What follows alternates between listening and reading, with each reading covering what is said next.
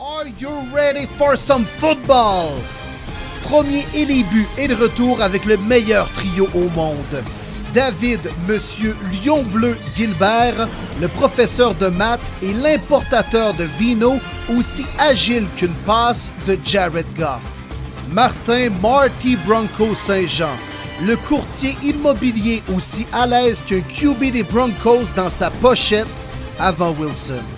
Et William Willie Browns Boivin, le journaliste aussi pertinent qu'une entrevue de Belichick et aussi éthique que les Browns. Let's go! Let's go! Let's go! Hey, what's up les boys? Troisième show de la saison déjà, ça va vite? c'est terrible, hein? On est déjà rendu là, puis on est à quoi? Une semaine et demie du début de la saison. Non, une semaine du début de la saison régulière, c'est complètement fou. Jour pour jour, mon Dave. On est là, messieurs. Une semaine de plus du show, ça veut dire que ça nous ramène à la vraie saison de la NFL. Tout le monde est excité. OK, yes. Et puis, euh, tu sais, euh, on, est revenu il y a deux semaines, les gars. On a cassé la glace, on s'est compté nos étés. Mais là, je pense que la semaine dernière, on est revenu en forme, en force. On a parlé de l'américaine. On va maintenant décortiquer la nationale ce soir. On a des invités, les boys, en plus de ça. Encore tout un show à vous présenter. Puis bien content de retrouver mes chums Marty et Dave. Yes! Hey, puis j'en ai entendu parler de notre show la semaine passée, puis euh, je pense que les gens ont vraiment trouvé ça cool. Fait que cette semaine, on va faire la même chose pour la nationale, comme tu as bien dit, Will. Puis on a un gros show, les boys. On, a deux invités aujourd'hui, dont un qu'on avait déjà annoncé en début de saison comme un collaborateur officiel. Bien, bien, bien content. En tout cas, euh, je pense qu'on va, vous offrir un, excellent show cette semaine. T'as-tu entendu jaser, Marty, comme moi j'ai entendu jaser de notre petite obstinade sur Michael Pittman? Oui, je n'ai entendu parler, puis c'est pas mal 50-50, je te dirais, de ce que j'ai vu. Mais euh, moi, les boys, j'ai eu mon fantasy en fin de semaine, comme vous le saviez, puis Pittman, c'est un gars que j'aimais bien, mais finalement, quelqu'un a décidé de le keeper. Là. Hey, je me vide le cœur rapidement. Là. Je déteste mon fantasy cette année. C'est rare que je dis ça. J'ai même pas hâte ça commence, ta barouette, rien que pour ça. Je vous ai montré mon équipe, là. Il y a des joueurs que je voulais, DJ Moore, mais écoutez bien ça. Choix 22. J'avais le choix 23. Javante Williams. Tabarouette, les gars me connaissent. Pour ceux qui ne savent pas, je me mets en contexte. Là. Euh, moi, absolument, chaque année, c'est sûr, pendant la pandémie, ça a été euh, plutôt euh, difficile. Mais je reçois les boys chez nous dans mon sous-sol. Puis je tiens à les remercier d'ailleurs s'ils écoutent le podcast encore une fois cette semaine. Les gars, c'était ça à coche. On est 12 gars avec un big board. Puis à chaque fois, on va coller notre nom. C'est vraiment cool. Des ailes de poulet, de la bière et tout ça. Puis là, il y a deux ans, on était à la moitié. L'année passée, il y en avait qui voulaient, il y en avait qui ne voulaient pas. Je respectais la décision de tout le monde. Mais cette année, enfin, on était back. Ça fait 7-8 ans en ligne qu'on fait ça. Tout le monde était là. Fait que là, les gars, ils me connaissent, ils savent bien. Fait que euh, le gars 22 m'a pris Javante, puis au 52, le gars a pris Russell Wilson. J'avais le choix 53. Je dis, les boys, vous voulez vraiment que je déteste mon fantasy cette année? Ben, ils ont réussi, les tabarouettes.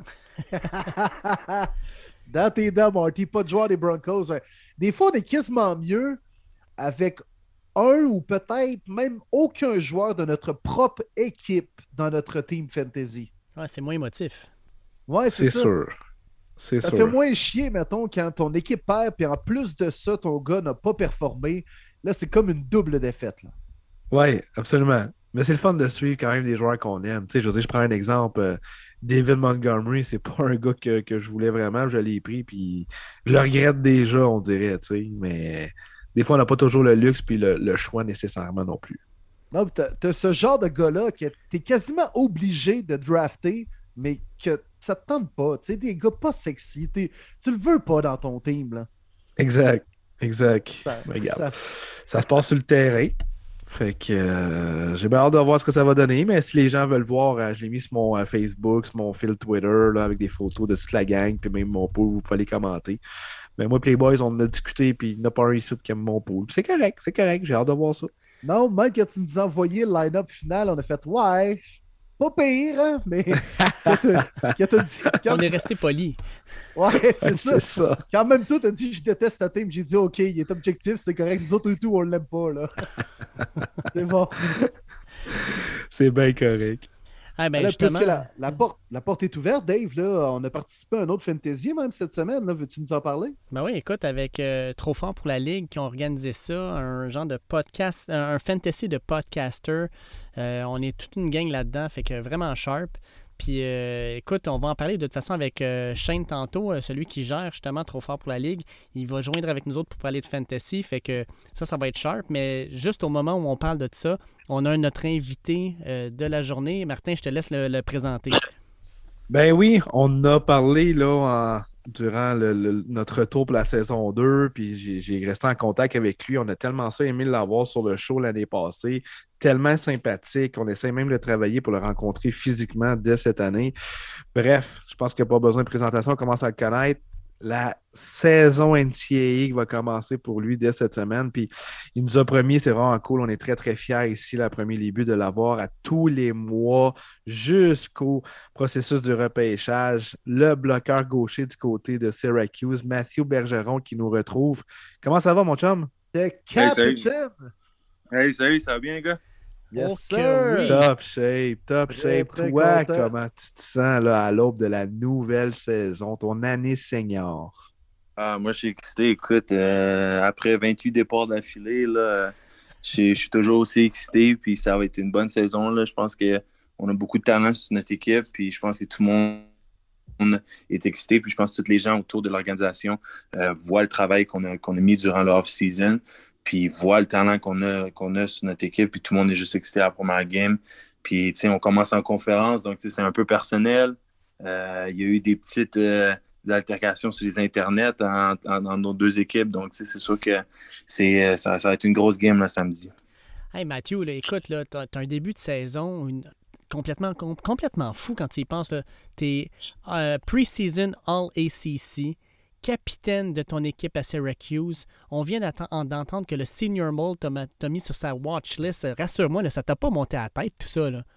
Ah, ben non, ben non, parce que toutes, ces choses-là, c'est des choses, c'est des. Euh, c'est basé sur des opinions, tout ça. Puis, c'est des choses que, tu sais, c'est pas encore fait, tu comprends? Puis, c'est le même que je vois ça. Tu sais, quand après, après que je vais avoir accompli ces choses-là, je vais pouvoir en parler. Mais là, c'est des pre-season, c'est des watch lists. Pour moi, dans ma tête, ça compte pas ça compte pas tant que c'est pas accompli. Donc, euh, tu sais, oui, c'est sûr que c'est chaleureux de voir que les gens euh, ont, apprécié ma saison l'année passée, mais je trouve que moi, j'aurais pu jouer mieux. Puis il y a des petits aspects dans mon, dans mon jeu que, tu sais, il y avait place à amélioration. Donc, tu sais, je me concentre vraiment là-dessus. Puis toutes les, affaires cet été, là, c'était un, un, peu des. Euh, comment dire, c'était je sais pas comment expliquer ça, mais c'était des choses de pre-season. Les choses sont pas encore arrivées. Donc, euh, je suis vraiment excité là, de montrer à tout le monde ce que je vais faire euh, en fin de semaine.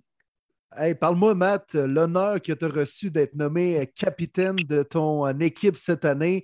Euh, ça, fait, quand même quelques années que tu es établi à Syracuse. Tu es partant sur la O-line comme tackle. mais là, de recevoir cet honneur-là, d'être nommé capitaine par tes teammates, à quel point quand même c'est gratifiant puis que tu vois peut-être tout le travail des dernières années être récompensé cette année? Ah, moi, c'est vraiment gratifiant. Je pense que c'est un de mes plus gros honneurs que j'ai reçus dans toute ma vie, dans toute ma carrière. Le capitaine, c'est quelque chose de vraiment extraordinaire. Pas juste pour le titre, mais juste le fait de voir comment les gens te voient, toi, euh, d'une autre perspective. Tu sais, les, les, les, les, gens à l'attaque ont, une grosse confiance en moi, les entraîneurs, les joueurs. c'est vraiment, euh, c'est vraiment euh, chaleureux là, de, de voir que les gens t'apprécient comme ça. Puis écoute, ça me donne une, un chip on my shoulder, comme euh, une motivation de plus là, de, de, jouer, puis de me défoncer, puis de donner mon 100% à chaque, à chaque semaine. Hey Mathieu, écoute, euh, là, tu viens, tu viens de me teaser. Euh, tu dis, écoute, la game de, de, samedi contre Louisville, votre première game, Louisville, ça devrait être une bonne équipe aussi, ça devrait être un bon duel. Là, tu me dis, écoute, ça a déjà commencé à faire du trash talk sur les réseaux sociaux. faut que tu me parles un peu de ça. Qu'est-ce qui s'est dit? Qu'est-ce qui se passe là-dedans? Quelle motivation supplémentaire ça peut donner pour ce premier match-là? Écoute, nous, ça, fait trois ans que les trois ans que j'étais à Syracuse, dans le fond, les trois années d'affilée, on allait à Louisville en fin de saison, puis on s'est fait démolir les trois ans d'affilée. Puis là, là, on est, là, on est capitaine. Les, les, les, gens qui étaient freshmen quand ça, en 2019, quand on se faisait démolir, tout ça, là, on est rendu capitaine. Là, on veut que les choses changent. On veut montrer à Louisville qu'on n'est pas une, qu'on est une bonne équipe, qu'on a du talent. Puis quand j'ai eu la chance d'aller au SEC Media Day à Charlotte. Euh, parler aux médias, tout ça. Puis j'étais avec deux de mes coéquipiers, Michael Jones, Preseason All-American, tout le kit, First Team ACC. Puis on lui a posé une question. Puis les médias ont comme euh, pris ses mots, puis l'ont, mis en. Ils ont, ils ont, comme changé ses mots sur, sur Twitter pour faire en sorte comme quoi il disait que ah, Louisville, c'est, c'est pas une équipe euh, contre qui on est stressé puis tout ça. ils ont comme changé ces mots, puis là, c'est, écoute, c'est parti sur les réseaux, là, les Barstool Louisville, les, tous les médias Louisville, les joueurs. Il y a des joueurs qui ont, qui ont fait imprimer le tweet puis qu'ils ont posté partout dans leur locker room. Donc, euh, on a des joueurs de Louisville. Ouais, ouais, il y a des joueurs de Louisville qui essaient de, de parler à nos blondes, tout ça. Fait que c'est vraiment une game ça va être une game personnelle, ça va être une grosse game. Hey, si samedi soir, vous n'avez rien à faire, là, écoute, ça, wow. ça, va être une bonne game. Ça va être une bonne game. Ouais, ouais, ouais. C'est sûr qu'on suit ça. Avec les boys qui essaient de rentrer en contact avec les blondes de l'autre bord. Ah, wow. ouais, ouais, ouais. À la Jalen Ramsey, là, ouais. hey, ça va trash talker sur le terrain samedi, mon wow. Mathieu. Ouais, ouais, c'est ça, c'est ça. Là, c'était c'est une game que tout le monde là, mais je pense que la plupart des gens l'ont pris personnel. Là, fait que ça va être. Euh, ouais, ouais, ça, ça, va trash talk pas mal, mais entre les sifflets, pas de flag, pas de pénalité. Fait que, ouais. Hey, nice. C'est le match à regarder en fin de semaine, en tout cas. C'est samedi à quelle heure exactement? À 8 h PM. Parfait. Samedi soir, 20h, en tout cas, le, Saturday on, on lance à tout le monde. Football. Ouais, ouais, ouais, ouais, ouais. À ne pas manquer, sérieusement, là, on va tous euh, se connecter pour regarder ça. Parfait, ça.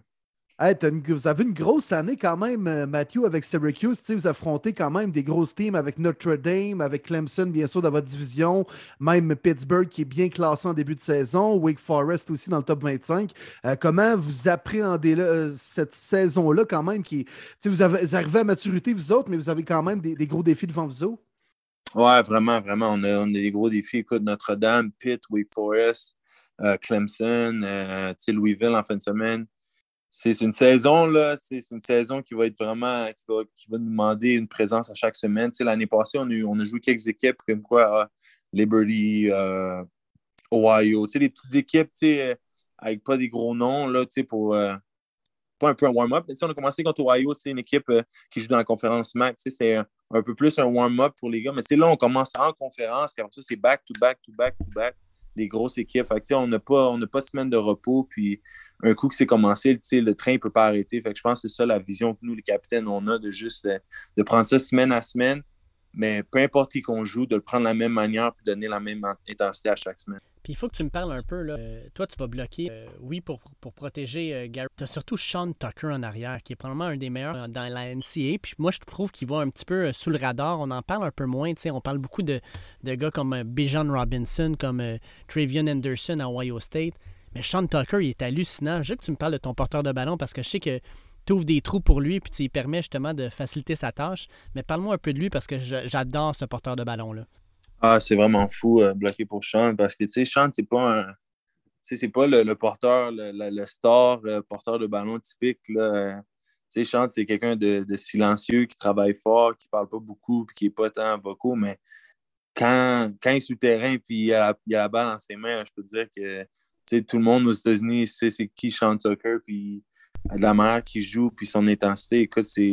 C'est. même si je fais un mauvais bloc ou quelque chose, Sean il a l'habilité de, de, de, nous sauver en tant que ligne offensive. Si on manque un bloc, Sean il a l'habilité de, de, faire manquer un bloc dans le backfield, tout ça, donc un, un plaqué dans le backfield. Fait c'est vraiment un gars hallucinant, puis je lui souhaite le meilleur. Puis je pense que cette année, l'année passée, on a eu comme un flash de Sean Tucker. Euh, on a eu quoi?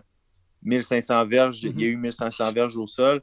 Mais écoute, euh, cette année, je pense que la manière qu'on a travaillé durant l'off-season, écoute, euh, j'aimerais ça lui, rendre à 2000 verges, là, ça c'est garanti. Là, tu as été nommé capitaine par tes collègues et tout ça, tes coéquipiers. Puis euh, les coachs là-dedans, comment, comment ils te voient, comment ils se sentent pour ta dernière année senior, les, les, missions, les goals qu'ils t'ont donné, mettons, là, pour cette année? Ah, les coachs sont vraiment excités par le fait que j'ai été nommé capitaine. Puis, moi aussi, j'ai une histoire pas trop commune. Je suis arrivé à Syracuse dans un camp, puis l'année d'après, j'étais partant pour eux. Fait que, eux, ils ont, ils, ont, vraiment apprécié, apprécié, mon histoire et mon éthique de travail. Puis, euh, avoir le titre de capitaine, ça vient que c'est euh, avec son boulot aussi. Là, tu n'es pas capitaine juste pour avoir le sur ton, ton jersey quand tu joues. Il faut, faut leader, faut que tu, faut, faut rallier les troupes, faut, euh, quand c'est temps de parler à certains gars qui sont pas dans, dans bonne voie, ben, c'est ma job de faire ça, tout ça. Donc, ça vient, ça vient avec sa charge de travail, mais écoute, ça, c'est des choses que je faisais naturellement. Donc, pour moi, ce n'est pas euh, une grosse tâche. Là, je, je suis proche de tous mes coéquipiers, puis euh, écoute, c'est naturel en moi. Matthew, c'est une grosse année pour vous, les Orange, mais c'est aussi une grosse année pour toi, personnellement. Euh, écoute, c'est ton année de draft. Il y a plein de choses qui peuvent t'arriver cette année. Est-ce que tu te mets une pression supplémentaire ou tu y vas day-to-day, puis tu y vas comme tu as approché les autres les dernières années, puis ce qui a fait un peu ton succès, puis tu veux encore rester le petit gars de Victo, dans le fond, puis pas te mettre trop de pression cette année? Ouais, ben c'est vraiment ça. Écoute, moi, c'est day-to-day, là, puis... Euh, je suis toujours choisi, choyé quand je reviens à la maison, puis tout le monde me, tout le monde me félicite, tout ça, parce que moi, Vito, c'est là que j'ai commencé à jouer au football. Donc, je vais, je vais jamais partir de Vito, puis euh, comme oublier Vito, là, un peu comme les gens disent. Là, donc, euh, je vais day to day, puis comme tu as dit, il y, a plein, un million de choses qui peuvent arriver avant avril prochain. Donc, euh, croisez les doigts, j'ai une bonne saison, croisez les doigts que les choses vont bien, signer beau, beau combine, puis après ça, on va voir. Écoute, je sais que tu n'oublieras pas la poutine de Victo, là. Ça, euh, ça j'en suis persuadé. Ça, jamais, jamais de la vie. Là, euh, on en parlait tantôt, tu as des gros matchs cette saison. En tant que bloqueur, dans le fond, pour, pour, tu vas jouer contre certains des meilleurs de la nation. Là. Le ACC est loadé. Là. Que ce soit Jack Kensi à Pittsburgh, que ce soit euh, Miles Murphy à Clemson. écoute, c'est juste des, des, gros noms au niveau défensif. Est-ce qu'il y a un gars cette année que tu as hâte d'affronter un contre un, un gars que tu as peut-être déjà affronté par le passé ou même tu n'as jamais affronté, puis cette année, celui-là, j'ai hâte. Là, que tu l'as encerclé dans ton horaire en disant j'ai hâte de jouer ce match-là? Euh, je pense que euh, le ACC est bondé de talent. Puis je pense qu'il y a beaucoup de talents qui passent sous le radar. Là. On parle de Miles Murphy, puis le, joueur de, le DN de Pitt. Mm-hmm. Mais il y a des Florida State, ils ont une excellente D-line qui passe sous le radar. Puis qui, l'ACC est loadé, comme tu l'as dit. Puis je pense que l'année passée, ce que j'ai fait, justement, c'est j'ai encerclé des dates et je me suis dit, ah, cette semaine-là, là, je joue contre Jermaine Johnson, cette semaine-là, je joue contre Miles Murphy. Mais je trouve que bon, mon défaut l'année passée, c'est d'avoir peut-être, euh, comment dire, sous-estimé certains D-line qui n'avaient pas un gros nom. Je ne sais pas si tu mhm. comprends ce que je veux dire. Genre, on a joué contre l'Université d'Albany, puis je me suis fait surprendre contre un D-line. Ah, mais, mais c'est parce que j'avais pas la même préparation que j'ai eue contre Clemson, contre Florida State, où j'ai excellé contre ces gars-là. Fait que je pense cette année, c'est vraiment de semaine en semaine, de donner mon 100% peu importe qui qui est en avant de moi. Puis vraiment, c'est vraiment mon but cette année, là, de prendre de semaine en semaine, de me concentrer sur cette semaine-là, puis de, sur le joueur défensif que je vais avoir. Fait que là, tu es en train de me dire, il n'y a, pas de cercle autour d'aucun match cette saison. C'est vraiment semaine par semaine où il y a un match quand même qui t'excite plus que les autres? Ouais, c'est sûr que c'est. C'est sûr que c'est excitant de jouer à Dead Valley un, samedi soir. Là. On, on va pas se mentir quand, quand le stade est pacté, là, mais c'est sûr que au niveau de, du personnel et de contre qui je joue, je prends ça vraiment de semaine en semaine. Puis là, parlant de semaine en semaine, il faut mettre la table sur le match de samedi contre Louisville, comme tu as bien débuté notre entrevue. Le game plan, qu'est-ce qu'on doit surveiller, les confrontations, les coachs, qu'est-ce qu'ils ont dit, que, la recette pour que Syracuse peuvent enfin battre Louisville cette année? Euh, ben, c'est sûr que de rester, de garder notre identité, nous, je pense que tout le monde le sait, on, notre identité, c'est de courir la balle, puis je pense que c'est de ne pas euh, se retirer de cette euh, identité-là, puis de continuer d'être qui qu'on est à l'offensive. À la défensive, c'est sûr que là, Louisville, ils ont un gros, gros carrière. Lee Cunningham, numéro 3. Écoute, c'est euh, Lamar Jackson 2.0.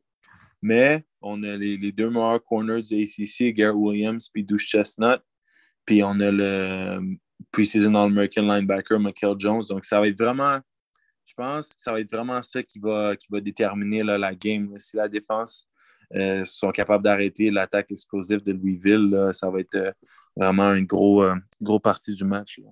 Est-ce motivant comme au Matthew, qui a une équipe basée offensivement pour courir la balle plutôt que de passer le ballon? Est-ce que toi, comme défi, comme au tu te dis, ouais, écoute, on est mandaté pour courir la balle. Je pense que c'est le fun d'avoir le couteau entre les dents et d'avoir ce mandat-là cette année?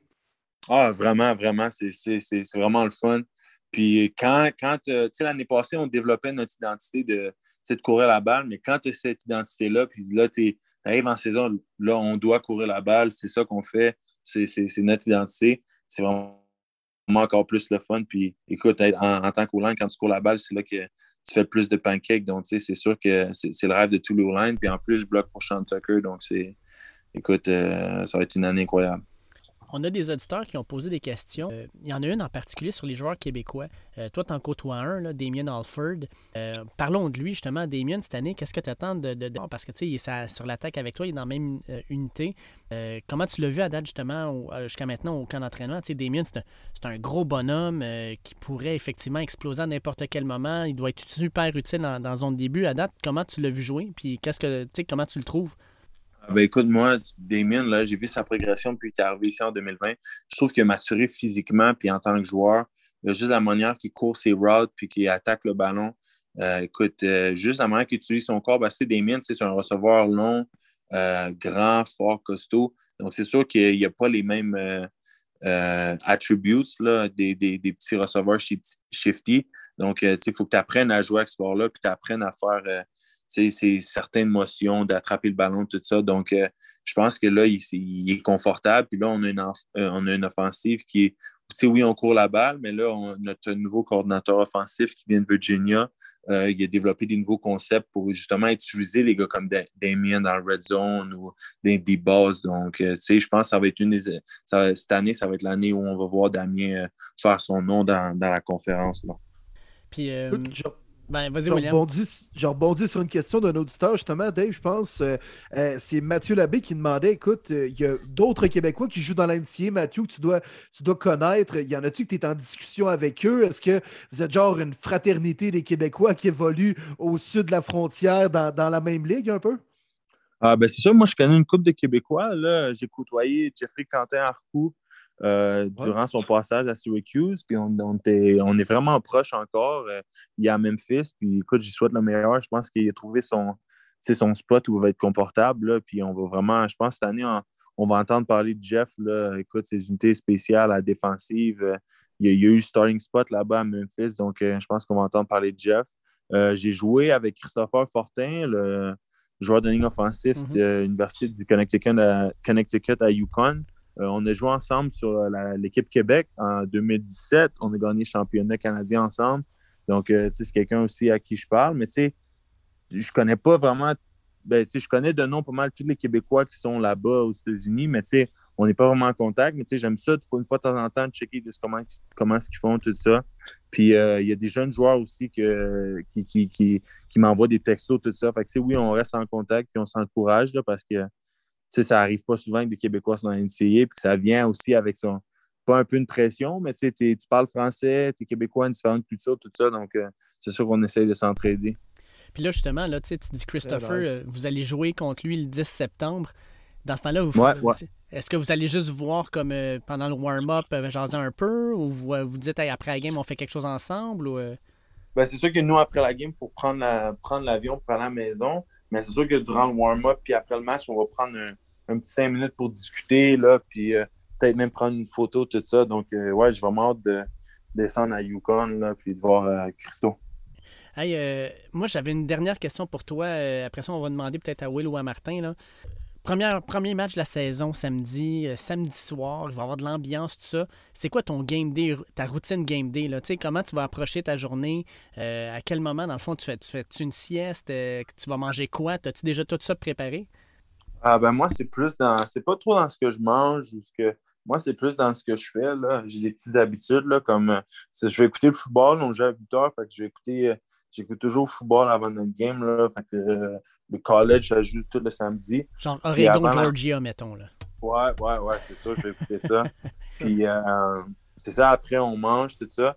Puis là, c'est quand, quand je reviens de, de, notre, de, notre, de notre repas. Puis là, je vais dans la chambre. Puis moi, peu importe à quelle heure on joue, il faut toujours que je prenne une douche avant de partir pour le, stade. Donc, je, mets, je, prends, je, m'en vais dans la douche, je mets, je mets la musique, puis c'est vraiment là que la magie se passe, puis que je rentre dans ma zone. OK. Martin. Hey, Mathieu. Euh, Je me demandais, là, bon, la NFL commence également la semaine prochaine. As-tu le temps quand même de faire des fantaisies avec tes coéquipiers, tes chums? Est-ce que tu suis ça quand même un peu? J'imagine en tant que fan de foot puis gars de la NCAA, là, mais à, quel point quand même les gars de l'intérieur, vous suivez ça un peu ce qui se passe dans l'autre ligue? Ah, c'est sûr qu'on suit ça de très près, là, parce qu'on a, tu sais, la, plupart de nous ont des coéquipiers qui jouent euh, au, next level aussi, là, puis... Euh, on suit ça vraiment de près. il y, a beaucoup de gars qui ont des aspirations de jouer dans la NFL aussi. Donc, euh, c'est sûr que tout le monde a leurs petites équipes là, qui ont grandi. Là, moi, je suis un fan des Giants, mais tout le monde a leurs petites équipes favorites, tout ça. c'est sûr qu'on suit ça de près. Puis, euh, écoute, moi, je suis excité pour la zone NFL. J'ai écouté le preseason, j'ai écouté Hard Knocks, tout ça. fait que je, suis à jour. Là. Les Lions bleus, baby. Ouais, ouais, ouais. J'ai, un coéquipier qui joue, qui joue là-bas en ce moment. Il fait tout, mais la fois nous, il, euh, corner pour les Lions. Donc, euh, c'est sûr que, sûr ah, que cool. Ouais. Ben, comment tu vois la saison de tes G-Men, mon cher euh, Matthew? quand même un bon repêchage. Est-ce que Saquon Barkley va être capable de jouer juste 5 games? On verra, mais comment tu vois la saison de ton team? Écoute, moi, j'ai, j'étais excité au repêchage. Là. J'ai, je m'en souviens quand j'ai écouté le repêchage. Je m'en souviens pas, c'était 2017-2018, quand, on a, quand on a drafté Daniel Jones et Dwayne Haskins, écoute, j'étais. Euh, je m'en souviens de ma réaction, là, mais, mais là, je suis vraiment content. Evan Neal, euh, Kevin Thibodeau. Écoute, Evan Neal, par exemple, je ne suis pas trop sûr de lui à tackle. D'après avoir eu le season game, je pense que le, le move euh, à garde, ça serait, ça serait peut-être une bonne chose pour lui. Là. Mais écoute, c'est le pre-season, les gars développent, puis on va voir qu'Evan Thibodeau s'est blessé, je pense aussi, j'ai vu. Donc, euh, écoute, euh, on, se croise les doigts pour la saison, mais écoute, on a un rebuild puis tout ça. C'est ça. Quoi, 6-7 victoires? Ben... Ah! on va voir, on va voir. ok, c'est bon, il est honnête. Et puis, Mathieu, juste te mouiller rapidement, là, qui tu vois s'affronter au Super Bowl? Parce qu'on fait nos prédictions la semaine prochaine. Là, on ne s'en reparlera pas la semaine prochaine. Mais euh, vite, vite de même, là, avant que la saison commence, là, avril pour point, là, ton, ton équipe euh, pour la FC puis celle de la NFC. Ah, écoute, je sais pas. Moi, moi, je vais nommer une équipe que je pense qui va aller au Super Bowl. Encore, c'est les Rams. Puis après ça, je pense que c'est open games pour tout le monde, là, en vrai. Ouais, l'américaine est folle pour vrai. Ouais, ouais, ouais, c'est vraiment ça. Donc après ça, je pense que c'est open, c'est open for grabs là, pour tout le monde. Là. Donc ça va être excitant. T'sais, personne n'a prédit que les Bengals allaient tout Super Bowl sur moi. C'est, en tout cas, on va voir. Exact, exact. Ben, je t'en shoot une, man, un peu plus proche de ta réalité. D'après toi, le Iceman Trophy cette année, ça serait qui? Ouf, Sean Tucker. Sean Tucker, j'aime ça. J'aime ça. Wow! Sean Tucker ou aussi Bryce Young. Je pense que Bryce Young, il va, il va exploser. Euh, Smith and euh, je sais pas comment on prononce. Ouais, Smith, and Jigba. Ouais, Ohio State. Ça va de Ohio State, là, ouais. Écoute, je l'ai vu jouer, là. Man, bon, c'est un joueur là, incroyable. Juste de voir jouer, la main qui court ses rocks, attrape la balle, puis les, les, les verges après les attraper, là, écoute, c'est vraiment fou. Donc, écoute, moi, j'ai. Sean Tucker, ben, j'ai pas le choix d'être euh, loyal à, ma, à, mon équipe, là, mais écoute, euh, en dessous de la table, Bryce Young, Smith et Jigba. Là, ouais. Puis euh, Will, Will, Anderson. Si ça arrive, j'espère que Tucker va partager le trophée avec ses O-line. Ouais, c'est ça. Ben écoute, moi, c'est ça, il faut me photo avec le trophée. ben oui. J'espère une, une, TV 60 pouces ou même une petite trottinette électrique, là, comme les gars de la NFL font. Là. Ouais, c'est ça. Il faut, faut, faut, me mettre bien. Hey Mathieu, encore une fois, un énorme merci. J'invite tout le monde à le suivre sur Twitter, Facebook, ajoutez-le, encouragez-le. C'est mm. une fierté locale au Québec. Ça va tellement bien sa carrière. Puis encore plus, un homme avec un grand cœur, sympathique, disponible. On est tellement heureux de t'avoir, Mathieu, encore une fois cette année. Puis euh, les plus grands gagnants dans tout ça, c'est les auditeurs qui vont avoir la chance de t'entendre parler au moins une fois par mois durant ta saison. C'est du bonbon. Je te remercie encore une fois, mon ami. Euh, on se donne des nouvelles, on s'écrit, puis je te souhaite un excellent début de saison puis un bon succès à Syracuse. Thank you. Ben, merci beaucoup à vous, les gars. Merci de m'avoir reçu. Puis écoute, euh, c'est toujours le fun. Là. Je vois pas le temps passer quand je suis avec vous. Là. Donc, c'est vraiment assez fun pour moi aussi de décrocher un peu puis parler de football avec vous. Là. merci beaucoup, T'es bien merci, mon, gars. Bonne saison. Bonne game samedi, on te regarde. Amuse-toi bien, man. Ben oui, ben oui. Bye. Ciao. Toujours un plaisir, hein, les boys. Mathieu Bergeron, tellement généreux de son temps. Là. Il, est en pleine semaine de préparation. Il y a des meetings, il y a de l'entraînement, puis let's go. Il veut absolument rentrer, genre, avec nous autres. Comme il dit, ça lui fait du bien. Euh, écoute, wow, j'aime ça, genre, avec ce gars-là. Tellement sympathique. On lui souhaite que du succès, que du bonheur, honnêtement. Incroyable. Une belle vibe, sérieusement. Toujours généreux de son temps. Puis euh, tu vois que c'est ce gars-là a les deux pieds sur terre, malgré tout ce qui y arrive dernièrement, puis tout ce qui va y arriver prochainement. Euh, ce gars-là, il a une tête, ses épaules, les deux pieds sur terre, puis euh, il était cœurant pour de vrai. Puis euh, c'est comme tu le dis, Marty, les auditeurs qui en profitent de pouvoir l'entendre, puis nous autres aussi de pouvoir jaser. Là, fait que non, non, c'est bien cool. Puis, Vraiment. Sincèrement, le match de samedi soir, on en a parlé là, 8 heures le soir contre Louisville. Euh, c'est sur le ACC Network. Euh, il y a quelques sets illégaux probablement, vous pouvez pogner ça. Euh, sincèrement, parce que sinon, ACC Network, je suis pas sûr qu'il y a beaucoup de Québécois qui ont ça. Mais vous devez aller regarder ce match-là, ça va être. Je peux pas croire que TSN ne va pas le diffuser. Ah, ben, ça... va être sûrement le prime time game. C'est quoi ben oui. Ouais, ce soir. L'autre prime time game, je veux dire. Non, parce que c'est Ohio State Notre-Dame. Euh, je pense que ça. va passer en premier. Aïe, aïe, Ça reste ABC. On va quand même pouvoir le regarder d'une manière ou d'une autre. Puis, ben oui, c'est sûr. Ça va être écœurant. C'est sûr, faut pas manquer ça samedi soir, faut l'encourager. Puis en plus, je n'en reviens pas que les gars textent les blondes en face. c'est chiant, Ça n'a pas d'allure. ça veut tout faire pour rentrer dans la tête des gars. C'était cœur, hein, pour vrai. Yes. ça, va, ça, va faire tous les coups possibles là, pour pouvoir te déranger. C'est incroyable. Ah, c'est bon ça. Ça, ça amène là, du bonbon sur le terrain. C'était cœur, hein, pour vrai. ça, va être, ça va être dur, par exemple, de garder son sang-froid dans le game. Là. Si t'as le gars en avant qui a texté ta blonde, moi, il me semble que je te l'étendrai pas à peu près. Ah, tout ce que tu veux, c'est des run games. Des run, run, run, juste pour les pancakes, comme il a dit. C'est tout ce que tu veux en tant qu'O-line. Ouais. Ben, il l'a dit, entre les deux coups de sifflet, il faut jouer correctement, dans la limite du légal, tout en étant quand même physique. Après les coups de sifflet, tu as le droit de dire d'une coupe d'affaires. Exact. exact. exact. Allez, boys, on est pas mal en période de fantasy. Hein? J'ai fait mon repêchage en fin de semaine. Il y en a beaucoup, beaucoup que je connais que c'est en fin de semaine avec le long week-end, la fête du travail. Dave, je te laisse nous introduire un deuxième invité pour ce podcast cette semaine.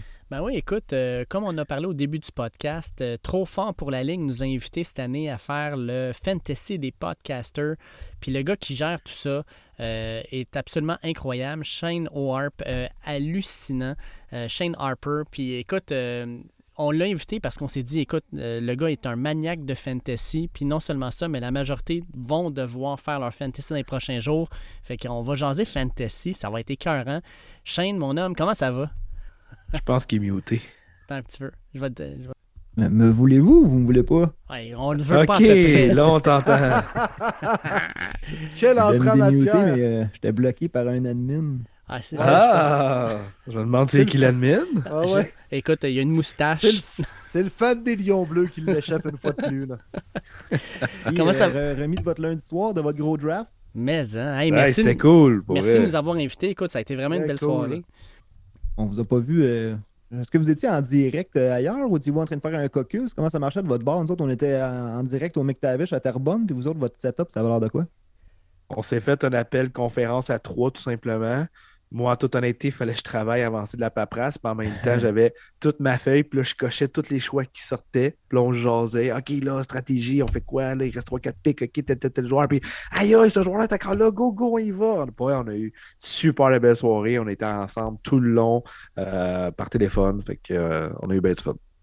Ah, je peux pas euh, imaginer c'est quoi à 3. Moi, je draft à 2 avec euh, Gas, mon, mon, partner, bien souvent, puis on s'ostine à 2, puis on a de la misère à rentrer le pic avant que le timer est à 0. fait que j'imagine pas à 3. Ah, ça, a, bien été. On a, bien été. les boys. Hein? Ouais, on, on, a quand même euh, sensiblement les, les mêmes idées footballistiques. Là. Écoute, tu peux juste te dire, par exemple, que Martin il avait toutes ses listes. Là. Puis quand Martin Bédard est allé sélectionner en deuxième ronde Isaiah Pacheco, je peux te dire qu'il cherchait en maudit ses listes.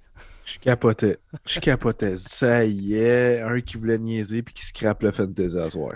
Ben, ce soir, on a posté les résultats de tout le monde et le draft board et le commentaire qui revient le plus, c'est qui a pris Isaiah Pacheco en deuxième ronde? Ben, c'est Martin Bédard.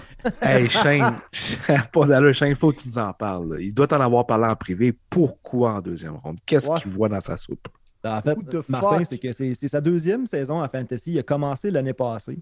Et puis, euh, je pense que Martin, il a comme une, crainte de, de, perdre son joueur fétiche pour le pool, quand même, que ce soit un gars de 5e ronde, de 10e ronde, de 25e ronde. Fait que lui, il croit en ce gars-là. Et je pense que Martin est encore un peu en, apprentissage côté stratégie, mais lui, il a vu euh, un sleeper. Il voulait être sûr de ne pas se le, faire voler. C'est pour ça que j'ai dit un peu à la blague pendant le draft. J'ai dit Est-ce que tu penses qu'il aurait été là en troisième ronde? Je pense qu'en 4, en 5 puis en 6 aussi, là, mais.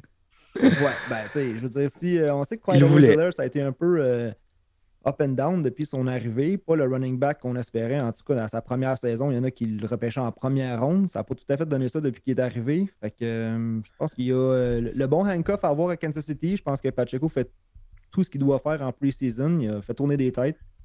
Un bon handcuff à, avoir, beaucoup de potentiel, mais on va jaser à Martin un petit peu. c'est bien correct qu'il voulait avoir son boy.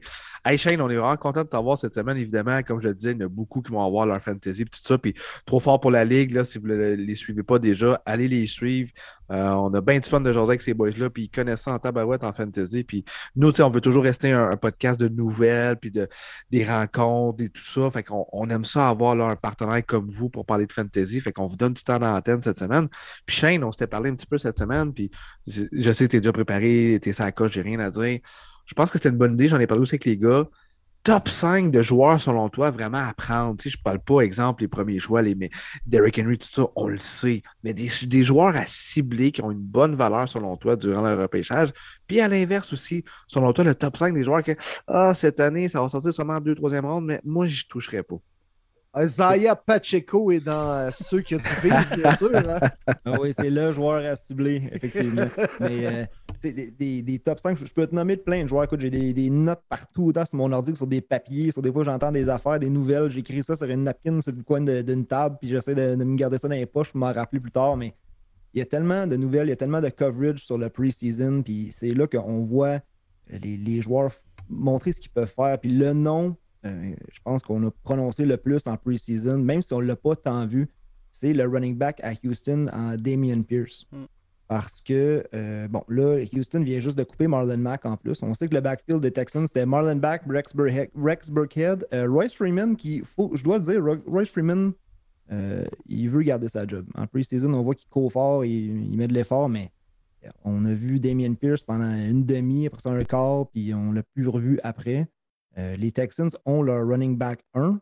Et ce gars-là, il n'y a pas si longtemps, c'est un running back de 10e ronde. Fait que la valeur, j'ai hâte de voir ceux qui repêchent ce soir, cette semaine, jusqu'où il a grimpé. Mais moi, ce soir, je vous le dis, il a fallu que dans mon draft que j'ai fait, il a fallu que j'aille le chercher en 7e ronde, sinon je le perdais. Ben, c'est l'autre, tu m'en parles. J'ai eu le mis en fin de semaine comme on s'était jasé, puis moi, il est sorti en 5e ronde. Ah, c'est fou comment il a monté. Ouais. Ben, c'est sûr que là, en plus que Mac n'est plus là, whatever, tabarouette, je pense qu'il va être un trade-down back là, pour euh, les Texans. À l'inverse, des running backs aussi, ben là, tu me parles de cinquième ronde, mais des gars qui sortaient quatrième, cinquième ronde, c'est Travis Etienne et Brees Hall. Puis deux running backs sont en train de, perdre un peu de la valeur, de dropper dans l'ADP dans les repêchages euh, à cause qu'on voit que James Robinson est encore là. les, nouvelles du camp des Jacks, il va être très impliqué. tout d'un coup, on est moins high sur Travis Etienne parce qu'il faut dire qu'on ne l'a pas encore vu sur le terrain. Et même chose pour Brees Hall aussi, c'est la recrue. C'est comme s'il n'y avait plus personne au niveau des Jets, mais Michael Carter a montré en pre-season qu'il est encore là. Autant en, pass catching back, puis il va avoir des carries aussi. Là. à un moment donné, faut, on, pense trop, puis on oublie qu'il y avait déjà des vétérans établis en arrière. Là. que moi, puis Gas, on n'a pas pris de chance. Euh, au turn, on a pris les deux. on a pris Travis Etienne et, Brees Hall back à back. On s'est croisé les doigts en disant qu'il y a peut-être en avoir un là-dedans qui va euh, éclore cette saison, justement. Ouais, exact. Tu sais, en, en général même, est-ce que tu vas peut-être plus y aller avec un jeune comme ça qui est en vraiment pleine progression, qui pourrait peut-être être le 2-3e avec moins de touch en début de saison, mais clairement, ça va y aller en augmentant euh, au fur et à mesure de l'année, ou peut-être d'y aller avec un vétéran que tu sais qu'est-ce qu'il va te donner dans le fond? Je pense que ce qui est important, c'est vraiment d'avoir le mix des deux. C'est d'avoir autant des joueurs établis, des valeurs sûres que il euh, n'y a, pas beaucoup d'upside à aller chercher. On sait à peu près qu'est-ce qu'ils vont donner, puis sont repêchés à cet endroit-là. Fait un mix de ça et de, jeunes avec du upside. Puis ça, tu peux aller t'en chercher sur ton banc, mais même dans les repêchages que j'ai fait ce soir, Euh, même au niveau de mes, starters, j'ai un peu un mix des deux. Là. Fait que le draft que j'ai fait aujourd'hui, je suis allé chercher Alvin Kamara en deuxième ronde. Euh, je repêchais sixième dans une Ligue à 12. Fait que Alvin Kamara, qui était là en mi-deuxième ronde, c'était une excellente valeur. Mhm. Et puis, euh, après ça, par la suite, je suis allé me backer avec Elijah Mitchell. Fait que Elijah Mitchell, même chose. C'est beaucoup de upside, mais ça reste le backfield des 49ers. Fait que ma valeur sûre est là avec Kamara et j'ai pris l'upside de Elijah Mitchell. Puis par la suite, plus tard dans le draft, je suis allé chercher euh, Damien Pierce, Naïm Hines, des joueurs comme ça. Ou est-ce que, tu sais, Naïm Hines, la même chose. En PPR, on sait ce qu'il va nous donner, mais encore là, on parle euh, du côté d'Indianapolis de vouloir donner un break un peu à Jonathan Taylor. moi, je pense que. où est-ce que je suis allé chercher la Hines Je suis allé chercher ça euh, en 11e ronde. Fait que mm. très bonne valeur pour Hines. Jusqu'à quel point, quand tu repêches, en arrière de ta tête, il y a une petite voix qui dit Ouais, mais il est tout le temps blessé. Genre, Christian McCaffrey, maintenant, sort top 3, top 2 même dans certains pools. Puis Christian McCaffrey en a manqué des games dans les deux dernières saisons. Jusqu'à quel point tu as, une petite voix qui dit Vas-y quand même parce qu'il peut exploser, mais tu as toujours une petite voix de l'autre bord qui dit Ouais, mais il pourrait peut-être se blesser. Ça dépend du type de blessure aussi. Puis comme tu dis, ça dépend du, upside du joueur. Tu sais, Christian McCaffrey, on parle d'un gars qui, à ses 21 derniers matchs en santé, il a fini dans le top 2 43% du temps. si tu laisses ce, gars-là glisser, je veux dire, quelqu'un qui irait le chercher 6e, 7e, 8e overall, euh, ça devient presque euh, un, league winner, mais je veux dire, la valeur est tellement grande. Fait un vol, appelez la police. Un vol, mais ça dépend. Il faut que tu aies l'amour du risque un peu. Fait Christian McCaffrey, on dirait que je suis un peu plus confiant. Tu vois, il y a un joueur qui est souvent blessé aussi, mais qui a connu une excellente fin de saison l'année passée en Richard Penny à Seattle. Ou est-ce que j'ai envie de repêcher Richard Penny parce que le Kenneth Walker, on sait, il a manqué du temps avec euh, la hernie et tout ça. Même si la situation à Seattle va être difficile cette année, ça reste. On, a vu le Richard Penny exploser en fin de saison passée, mais même en pre-season encore, ah, Richard Penny quitte l'entraînement, blessé à l'aine, il y a quelque chose qui le fatigue. je te dirais que plus tard dans, le repêchage, j'y pense un petit peu plus. Mais des joueurs de premier plan comme Christian McCaffrey, euh, écoute, je prends la chance, puis c'est la même chose avec Derrick Henry qui revient aussi cette année. Je pense pas qu'il y a quelqu'un qui hésite une, seconde à prendre Derrick Henry. Côté hésite, lui. Ouais. Côté stratégie, euh, Shane, moi, j'aimerais savoir ton, ton feedback là-dessus on s'entend, pas mal tout PPR, les fantasy. À Star, il y en a qui sont encore standard, mais je pense que c'est plus PPR. Tu, vas me le confirmer. Euh, est-ce que tu es toujours mieux, euh, comme avant, de starter le plus possible avec un même, deux running backs dans tes deux premières rounds, ou tu aimes la stratégie du fameux no RB, puis je vais avec 3-4 wide en place? Moi, je vais prendre le terme anglophone, on va essayer de le traduire, mais value-based drafting, fait que repêcher selon la valeur, fait qu'à chaque fois, dans les euh, dix dernières années que j'ai fait des fantasy, que j'avais une stratégie en deuxième ou troisième ronde, il y a déjà quelque chose qui s'est passé. Mettons un Isaiah Pacheco là, qui sort en deuxième ronde. Mettons, qui vient faire en sorte que ben là, il y a un joueur qui peut-être que il, il, aurait été repêché juste avant ton tour, mais là, ça fait en sorte que bon, il est repoussé plus loin. Fait que même si tu t'es dit, moi, je vais y aller avec deux running backs, des fois, la valeur est tellement bonne. c'est même si en deuxième ronde, tantôt, je vais y aller avec un autre wide receiver, j'ai vu Alvin Kamara qui était là en moitié de deuxième ronde, puis j'ai sauté dessus. Même j'avais commencé avec Justin Jefferson. Puis après ça, si je voulais un autre wide, il y avait Debo, il y avait CD Lamb, il y avait Tyreek Hill, mais c'est sûr que même si je voulais y aller wide wide, j'aurais pas passé par-dessus Camara à ce Ouais, intéressant. Toujours la valeur. Puis moi, ce que je suggère aussi, puis faut prendre le temps de le faire, faut, faut se faire des classements, puis faire des classements par position, puis après ça, essayer de combiner ces classements-là, de, mettre tes carrières running back, wide receiver, tout ensemble pour faire ce qu'on appelle des tiers, des, des, des, groupes. Quand tu sépares ça en groupes, tu peux voir après, rendu en troisième, quatrième, cinquième ronde, OK, si je sélectionne un receveur ici, les running backs dans les deux prochaines rondes, ça a l'air de quoi? OK, c'est le dead zone. Il n'y a pas grand monde qui m'intéresse. Mais il y, a un, wide receiver ici que je pourrais, un, running back que je pourrais prendre ici qui m'intéresse peut-être un peu moins, qui a une bonne valeur. Et après ça, les deux prochaines rondes, c'est loaded wide receiver. C'est un, peu ça. Tu veux pas, tu peux avoir la meilleure stratégie, il faut que tu y ailles avec ce que le, draft te donne. Intéressant. Tu as vu les drafts évoluer, tu suis ça depuis longtemps. Là, on parle de plus en plus, c'est comme l'ère des receveurs dans la NFL. Est-ce que tu vois au niveau des, euh, des, des fantasy un changement d'approche? Parce que là, moi, tu sais, voir de Cooper Cup sélectionné dans les 4-5 premiers, Devante Adams, fin de première ronde, début de deuxième. Il me semble qu'on ne voyait pas ça avant des receveurs qui sortaient aussitôt. Euh, est-ce que toi, tu vois ce changement-là aussi au niveau des, personnes qui repêchent? Absolument. Puis ça revient à ce que je disais un peu avec les, les tiers, les regroupements. Parce que tu regardes Cooper Cup, tu regardes à quel point c'est distancé l'année passée. Ça, ça arrive une fois à toutes les deux, trois ans, as Devante Adams ou Antonio Brown, mais est-ce que ces gars-là peuvent le répéter? moi, je suis très high sur Justin Jefferson. Moi, j'ai mis Justin Jefferson comme mon wide receiver 1 cette année. je vais peut-être y aller avec un beau take plus tard dans la saison à dire que Cooper Cup, je vais avoir l'air d'un génie si, euh, si j'ai tort de dire qu'il ne sera pas un, top 5 wide receiver cette année. Je pense que sa régression va être très grande. J'ai peur pour euh, Matthew Stafford. C'est sûr qu'il ne pourra pas répéter ce qu'il va faire. Puis je pense que de toute façon, les Rams vont être obligés d'ajuster le, game plan à un certain moment donné. Cooper Cup dans une bonne situation, un bon rôle avec les Rams, mais là, les gars comme Jamar Chase, comme Justin Jefferson, ça vient de plus en plus élite Stephon Diggs aussi. Puis à chaque année, il y a une surprise. C'est moi, mon, mon value pick de, cette saison, c'est Michael Pittman aussi euh, au niveau des Colts. Ça, j'avoue aussi, là, avec surtout un Matt Ryan, plutôt Carson Wentz, ça risque d'être pas mal plus sur les numéros que ce qu'il y avait l'an dernier. Oui. T'as entendu ça, Will? Michael Pittman. ben oui, on parle de fantasy, c'est même pas du vrai football. Ben oui. Michael Pittman, c'est un des.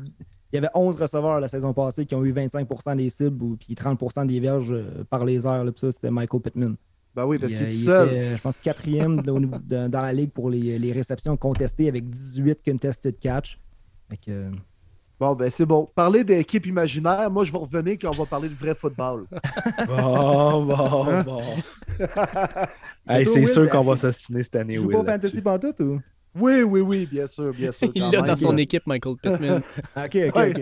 Je, je l'ai dans une de mes équipes aussi. Voilà n'as pas le jouer. Alors, à un moment donné, comme tu dis, il faut y aller avec le value pick, hein, et non pas nécessairement avec euh, ce qu'on pense ou euh, y aller avec le choix émotif. Hein, fait que, ouais, ouais, ben, Tantôt, Michael Pittman en troisième ronde, pour moi, c'était. Comme je disais tantôt, il y a des fois tu ne veux pas passer par-dessus. DJ Moore venait de sortir, T. Higgins, AJ Brown, Michael Pittman est encore là. Fait que... Mais moi, j'aime repêcher les joueurs que j'aime. Puis pour moi, il y a des gars qui sont pas sexy du tout, mais des fois que tu te dois de repêcher parce que tu le sais qu'il va être payant mettons, moi, cette année, le parfait exemple pour moi, c'est Austin Eckler. Moi, est-ce que Keller, là, pour vrai, je ne veux rien savoir d'avoir ça dans mon équipe. Mais je sais qu'il va être payant. C'est clair qu'il il va faire même des 20-25 points. Il va être régulier. Euh, mais je ne veux pas avoir Austin Eckler dans mon équipe. Je ne sais pas si tu me comprends. Là. Je ne veux rien savoir de Keller. Absolument. Puis la, situation, euh, Austin Eckler est en train de changer aussi. On sait qu'il est plus vers la fin que, le début. Euh, aujourd'hui, ils ont signé Sonny Michel, ils ont drafté Isaiah Spiller, il y a encore d'autres running backs qui sont là aussi, puis on, parle de vouloir diminuer le rôle de Eckler. je comprends ce que tu veux dire, tu sais qu'est-ce qu'il va te donner, mais si ça ne te tente pas de l'avoir, si tu as envie d'y aller avec justement un des top wide receivers où tu vois ce que DeAndre Swift, puis euh, Najee Harris, Joe Mixon, des joueurs comme ça, faut pas te blâmer d'y aller avec un joueur que d'un, tu veux regarder jouer. Il n'y a rien de pire que regarder euh, un de tes joueurs fantasy de, que, que t'aimes pas, tu es assis là dimanche à regarder espérer qu'un joueur que t'aimes pas te passe des points. Non, non, c'est... c'est carrément ça. Dans une équipe que t'aimes pas en plus, là, c'est ça, des fois, là. Mais il faut laisser ça de côté. Y a-tu des équipes, justement, on parle de ça, là, y a-tu des équipes dont tu restes loin? Genre, je sais pas moi, les Commanders de Washington, tu te dis, euh, bon, t'as McLaurin, t'as peut-être Antonio Gibson, mais il joue pour Washington, puis tu sais, tu sais pas du tout comment ça va virer, mais c'est pas une bonne équipe où tu, peux dire la même chose, mettons, d'Atlanta. Y a-tu des clubs dont tu restes loin ou tu regardes plus le joueur en tant que tel? Ben, cette année, l'équipe qui m'intrigue le plus, c'est Chicago. Euh, avec euh, voir qu'est-ce que Justin Fields va être capable de faire cette année parce que c'est bizarre, on dirait que je, ne suis pas hype en tout sur Justin Fields, mais je regarde un gars comme Cole Kemet et je me dis que c'est le sleeper tight end d'aller chercher cette saison. On on l'a pas vu beaucoup encore en pre-season, mais on l'a vu pour, euh, je pense qu'il a joué il était quoi? Il était sur le terrain pour 18 jeux. Mhm. Euh, il a reçu 6 targets sur 18 jeux. Avec ça, il a fait 5 réceptions, puis 60 quelques verges, un touché. ça a l'air que Justin Fields le cherche énormément sur le terrain. Quand tu as besoin d'un Thailand qui coûte pas cher, moi je regarde du côté de Chicago, mais encore là, tu c'est Darnell Mooney puis qui d'autre à Chicago? Velus Jones Jr., on ne sait pas même s'il est en, santé. Fait que je pense que ça va être une catastrophe à Chicago. Même pour David Montgomery, je veux dire, il faudrait que la valeur soit vraiment bonne pour que j'y aille avec Montgomery, surtout que Khalil Herbert. Euh, Merci, Shane. Montgomery Merci. Temps. Fait que je te dirais que j'ai parlé des Seahawks tantôt, Seahawks, Chicago. euh, puis Commander, je veux dire, le talent est là. J'ai hâte de voir Johan Dotson aussi cette saison. Je pense qu'il il va aider Carson Wentz, il va se démarquer, puis ça va aider Wentz, mais ça reste Carson Wentz. On sait que c'est pas le plus euh, précis. Et ça fait mal à des gars comme McLaurin que j'avais l'année passée, justement, que j'ai sacré toute l'année. Puis, euh, tu sais, tu parlais de Cole Kemet l'an dernier, on s'entend, il y a eu 85 euh, passes visées vers lui, puis il y a eu zéro touchdown. Ça, c'est comme du jamais vu. Fait que c'est sûr que la, chance va virer de bord. Puis cette année, moi, je suis d'accord avec toi. Cole Kemet, c'est un super value pick. Exact. Écoute, là, on aimerait. Je me demandais aussi tantôt d'autres joueurs que j'évite, mettons dans le top 5. C'est sûr que Murray Cooper même avec les nouvelles de Deshaun Watson qui va jouer après sa suspension de six matchs, Murray Cooper, j'ai de la misère à le mettre dans mon top 30 wide receiver. Euh, il y a des gars à Cleveland que j'aime aussi, Njoku le tight end, mais David Bell, Donovan Peoples-Jones. Euh, Murray Cooper, pour moi, était déjà sa pente descendante. Là, il va avoir Jacoby Brissett pour les six premiers matchs. Euh, j'ai pas l'impression que si quelqu'un s'attend à une production de top 30 de Murray Cooper, il va l'avoir cette année.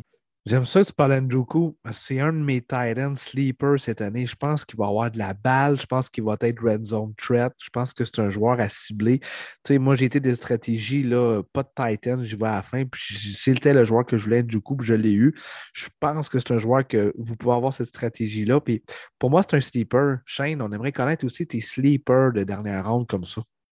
Euh, oui, ben, j'en ai plusieurs, mais aujourd'hui, un de mes sleepers que j'étais content d'aller chercher, c'est quand on parle de running back, on dit que côté dead zone, il n'en reste plus, il en reste plus. Ben, à la fin, tu peux aller te chercher. Moi, je crois que les Bills sont allés chercher James Cook pour une raison très précise. Puis en PPR, euh, non seulement il va avoir le ballon par la passe, mais je pense qu'il va venir euh, voler des carries à Singletary aussi. On sait qu'il voulait McKessick, il était quasiment signé, il s'en venait à Buffalo, il a reviré de bord, puis il préférait Washington finalement.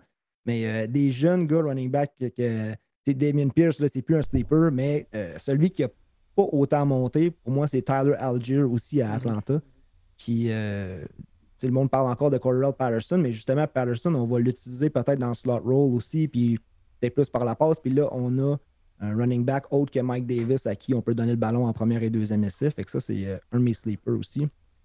Les recrues vraiment cette année aussi, George Pickens du côté des, mm. Steelers, euh, incroyable ce qu'il a fait jusqu'à date en pre-season. Il est en train de monter dans les draft boards. le terme sleeper, on dit de moins en moins, c'est applicable. Fait qu'il faut y aller. Moi, je vais plus avec des, value picks, comme je te dis, plus que sleeper. Il y a un nom qui me vient en tête en ce moment du côté des Giants, on en parle pas assez, mais Kadarius Tony. Euh, il était sous le terrain aujourd'hui, ça a l'air qu'il avait l'air à 100 Et si ce gars-là est en santé pour les Giants, ça peut être le weapon numéro 1 puis tout un, vol au repêchage. Leur gadget, ça, Tony.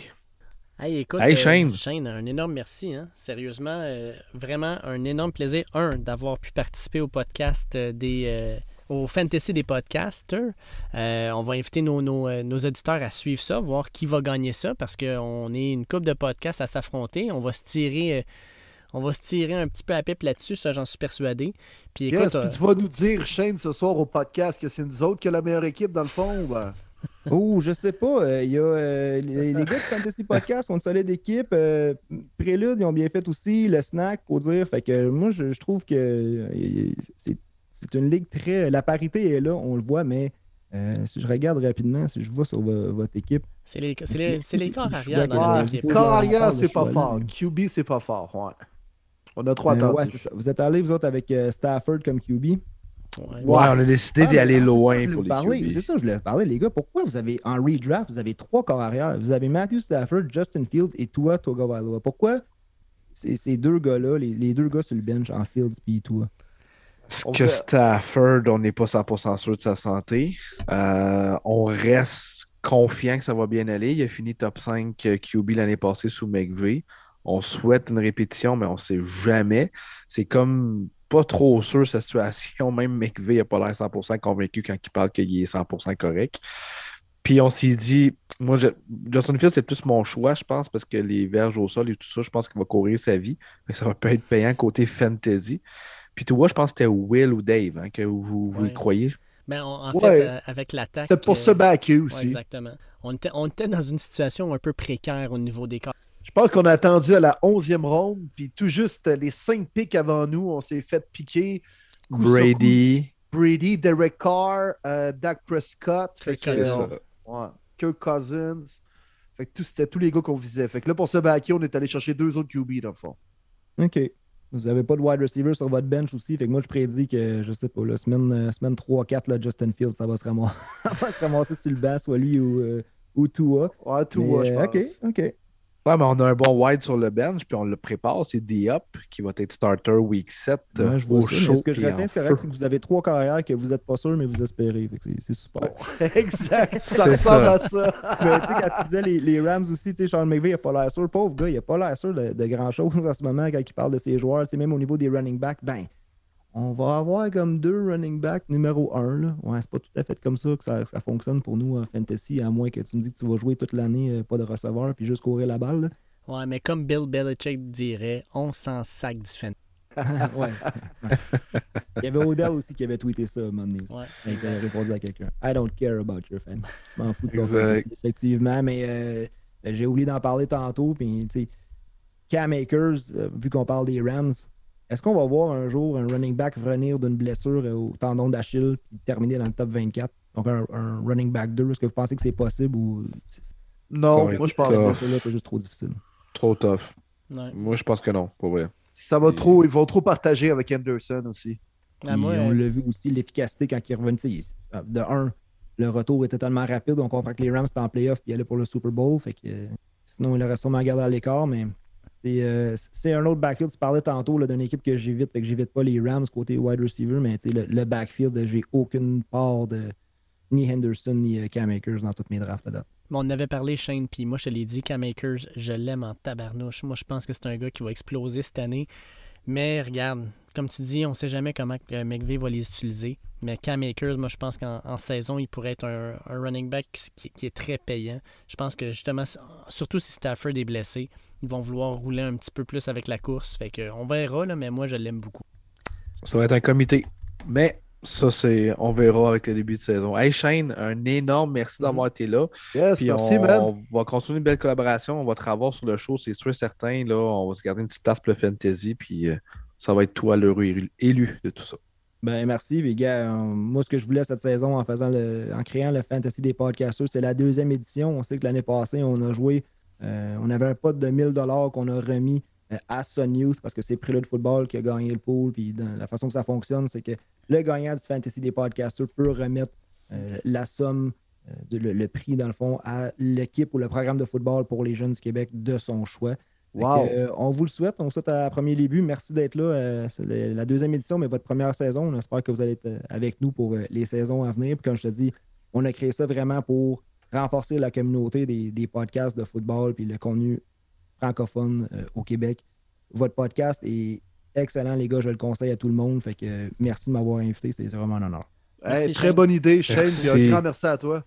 Merci beaucoup, Shane. Bonne soirée, les boys. Merci. Salut, Ben. Ciao. Belle entrevue encore une fois. Yes! On passe sur les chapeaux de roue. Hein, là, euh, si j'ai bien compris, les boys, dans le fond, il va falloir se trouver un 1000$ à remettre à un organisme cette année. Oui, exact. On a le temps en mars de trouver ça. Non, dans le fond, il faut trouver l'organisme. Ouais, pas le 1000$. Je me suis trompé, c'est ça. c'est ça, exactement. Juste trouver l'organisme. c'est ça. ben là, je ne veux pas mettre la charrue avant les bœufs, là, mais quand même. Oui, exact. Je suis confiant. Je suis confiant. mais allez suivre ça, la gang, pour vrai. Allez suivre ça. On est plusieurs fantasy à avoir embarqué, puis c'est cool. Puis on fait ça pour euh, donner un don justement à une fondation, tout ça. Fait que on va être du fun, je pense, à se tirer ah, rapide. Ouais, ah, ouais. Bon, on a drafté une pas pire équipe, les boys. Dave, t'as-tu le line-up pas loin? Là? Certain, juste nommer ça pour les gens à l'écoute. Certain, j'ai le line-up pas loin. On a parlé de nos QB, là, puis on sentait que nos QB, c'est. Euh, c'est notre stratégie. on s'est dit on va attendre, mais on a attendu pas mal. Fait que, outre, les, outre les carrières qui sont un petit peu boiteux, on est allé chercher Alvin Kamara, Najee Harris, ainsi que Miles Sander puis Zamir White au niveau des porteurs de ballon. J'aime beaucoup. J'aime beaucoup.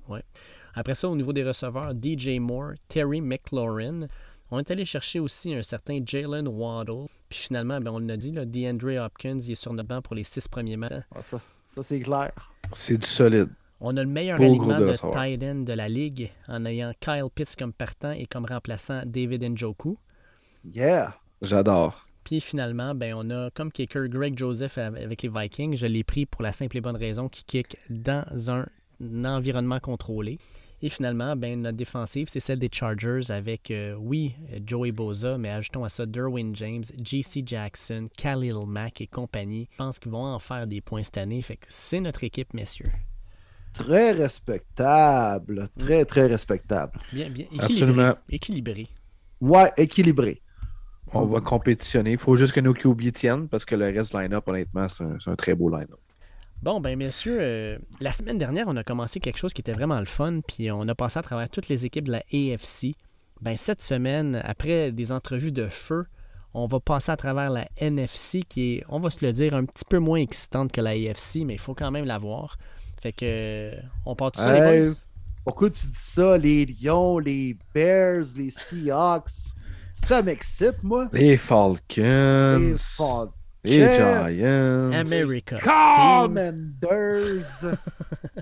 hey, Will, Will, Will, attends un peu. Oh Là, on a eu une demande de quelqu'un. C'est vrai. Et je l'autorise ce soir.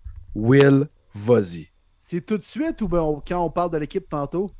Oh, tu peux te gâter tout de suite puis la faire tantôt ah. aussi. Là. Ah oui, ok, j'aime ça. On va y aller de même. Demande spéciale, hein? Donc, euh, écoute, c'est à, la forte demande populaire quand même. Là. Mm-hmm, mm-hmm. La signature. La signature. OK, ce n'est pas les Commanders, les boys, c'est les un WFT! Ah, ça fait du bien. Ah, c'est parfait. C'est parfait. Ah, ça fait du bien. C'est eux, c'est eux. Ah oui. À cette heure, le chandail, ils sont tulettes à part de ça? Incroyable. pas juste le chandail qui est net, moi te le dire. Et puis dis-toi que le carrière, c'est un roux en plus avec ce chandail-là. Ça, marche, ça marche pas, là. Ouais. Ah, bon, ben, tant qu'à. Tant qu'à être là. Comment commence avec cette division-là, Dave? Ben, certain, on va commencer avec celle-là. Ah, ouais, commence avec les, les commandeurs en plus de ça. Ben, là? on va commencer avec les commandeurs. Non, non, euh, que dis-je? Les WFT! fait qu'avec les WFT qui, by the way, n'ont pas gagné un seul match en pré-saison, moi, ce que je vous demande, c'est simple. C'est est-ce que l'attaque et la défensive seront se lever alors que là, on a Carson Wentz qui arrive? Et de l'autre côté, ben, on a une bonne défensive, mais Chase Young ne sera pas là pour au moins les quatre premiers matchs. Est-ce que Washington va être capable de jouer au moins proche de 500 cette année? Ah, ça va être une difficile. Ça va être difficile. Drôle d'équipe. Une défensive, évidemment, avec notre Québécois Benjamin Saint-Just qui est là. L'absence de Chase Young, ça va être difficile. On reste avec une bonne ligne défensive. On reste quand même avec une bonne unité défensive, mais est-ce qu'elle va être encore dominante? Euh, je me le demande. Maintenant, l'offensive, soyons honnêtes. Est-ce qu'à ce stade-ci, Carson Wentz est si meilleur que Tyler Heineke? Ben oui, Genre, quand même un peu. Là. Tant que ça, hmm. Un peu, je suis d'accord, mais est-ce que vraiment ça vaut l'échange d'avoir été cherché? On ne fera pas une série de toute façon, avec Wentz ou avec Aniki. Est-ce que d'avoir payé du draft capital aura valu quelque chose à ce stade-ci de la franchise qui est en transition? Et là ma question. Ah, Très bonne question. Encore une bad luck qui leur tombe dessus. Sais, Brian Robinson qui se fait tirer dessus pendant un, un vol à main. Euh, on dit qu'il va peut-être revenir en 2022, sinon ça va être en 2023. Puis tu sais, tout le monde commence à dire ce gars-là, il impressionne, il va peut-être même voler le poste à Antonio Gibson. Les Commanders sont pas capables de se garder hors de leur propre chemin. À travers tout ça, il y a encore toute la saga de Dan Snyder qui n'a pas l'air à vouloir partir. Colin, euh, sais, il y a certaines franchises pour qui ça doit être dur d'être partisan, puis les Commanders, ça doit faire partie de ça parce que tu as toujours de l'espoir, tu as des bons repêchages, tu as des joueurs vraiment intéressants. Jonathan Allen, c'est une brute. Chase Young est excellent. Tu sais, nous autres, on tripe aussi sur, euh, sur Benjamin Saint-Just, puis à l'attaque, c'est McLaurin. Ça, euh, moi, je... malheureusement, je ne vois pas aller chercher 8 victoires cette année. Je les vois plus à 6 victoires, peut-être même à 5. Mais écoute, je souhaite aux partisans de Washington qu'ils vont peut-être avoir un petit regain quelque part, puis que Carson Wentz se redécouvre. Mais comme on l'a vu l'an dernier avec son ancien coach, crime, euh, ça n'a pas été une bonne saison. Au moins, Dave, dis-toi que les euh, partisans des Commanders peuvent se consoler en se disant qu'ils sont juste fans des Commanders depuis deux mois et demi. Là. Au moins, là, ça fait pas trop longtemps là, pour désespérer tant que ça. Là. Euh, mais regardez comment ça va vite la NFL. On se transporte il y a un an, les gars. Moi, je mettais les WFT à l'époque, premier de la division. On savait pas trop hein, l'année dernière avec les Cowboys, ouais, Eagles, ouais, Giants, non. Là, après euh, avoir participé aux séries, après avoir chauffé les Bucks en série il y a deux ans, là, on s'est dit, ah, OK, euh, Washington avec une grosse défensive, une D-line composée de choix de première ronde. Finalement, commence tranquillement. Ryan Fitzpatrick joue même pas une game finalement avec eux, se blesse lors du premier match. Euh, ça fait patate toute l'année. Finalement, on décide de jeter la serviette avec Haneke. On s'en va chercher Carson Wentz. Rien de bien, bien plus encourageant. On nomme un nouveau nom. Tout le monde rit de nous. On sort des nouveaux chandails. Tout le monde rit de nous.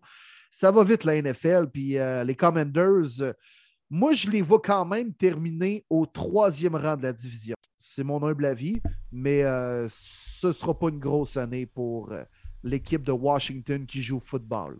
On va, on va continuer avec les Eagles. Euh, les Eagles, sincèrement, c'est mon équipe Cendrillon cet année. Là. Moi, les Eagles, je vous le dis tout de suite, les gars, j'ai vois chauffer pour le titre de conférence. Puis en série, on va voir, Jalen Hurts rien montré encore. Mais moi, les Eagles, je pense qu'ils vont gagner la conférence. Euh, ou du moins se placer top 3. Euh, vous autres, vous les voyez comment, les Eagles? Wow! Et mon mot.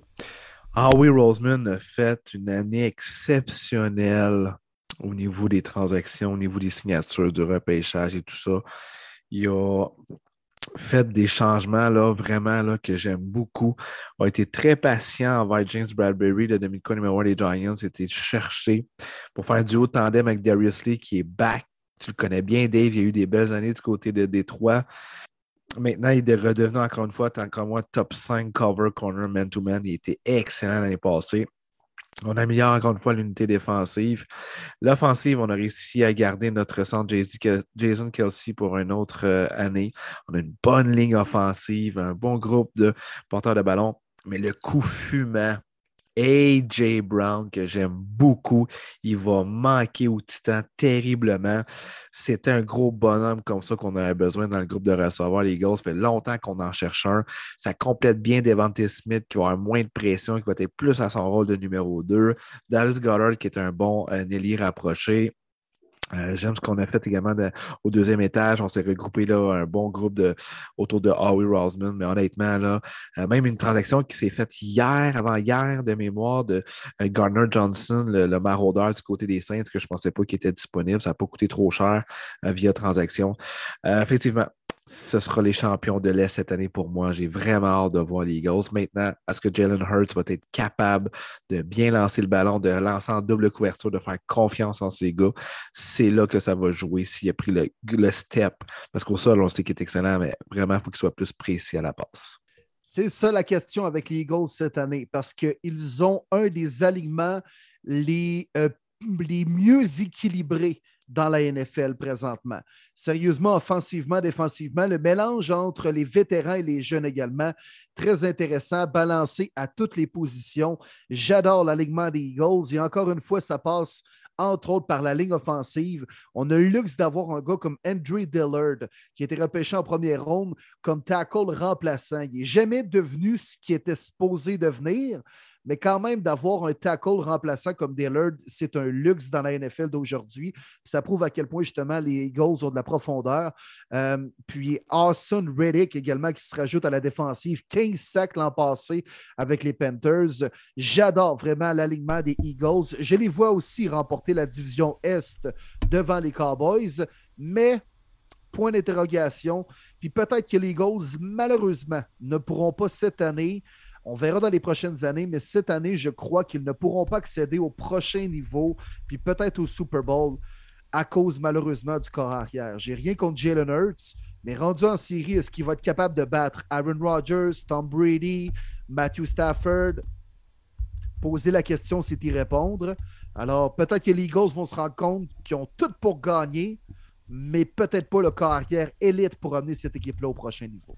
Parlant de, corps arrière qui est pas élite, puis à date qui n'a pas amené son niveau. Parlons des Giants de New York. Euh, Daniel Jones, tant qu'à moi, c'est son dernier rodéo avec New York. Est-ce que Daniel Jones va être capable de sauver sa carrière cette année et de faire gagner un peu les Giants? Ou au contraire, est-ce qu'il est en train de faire sa dernière année dans la grosse pomme?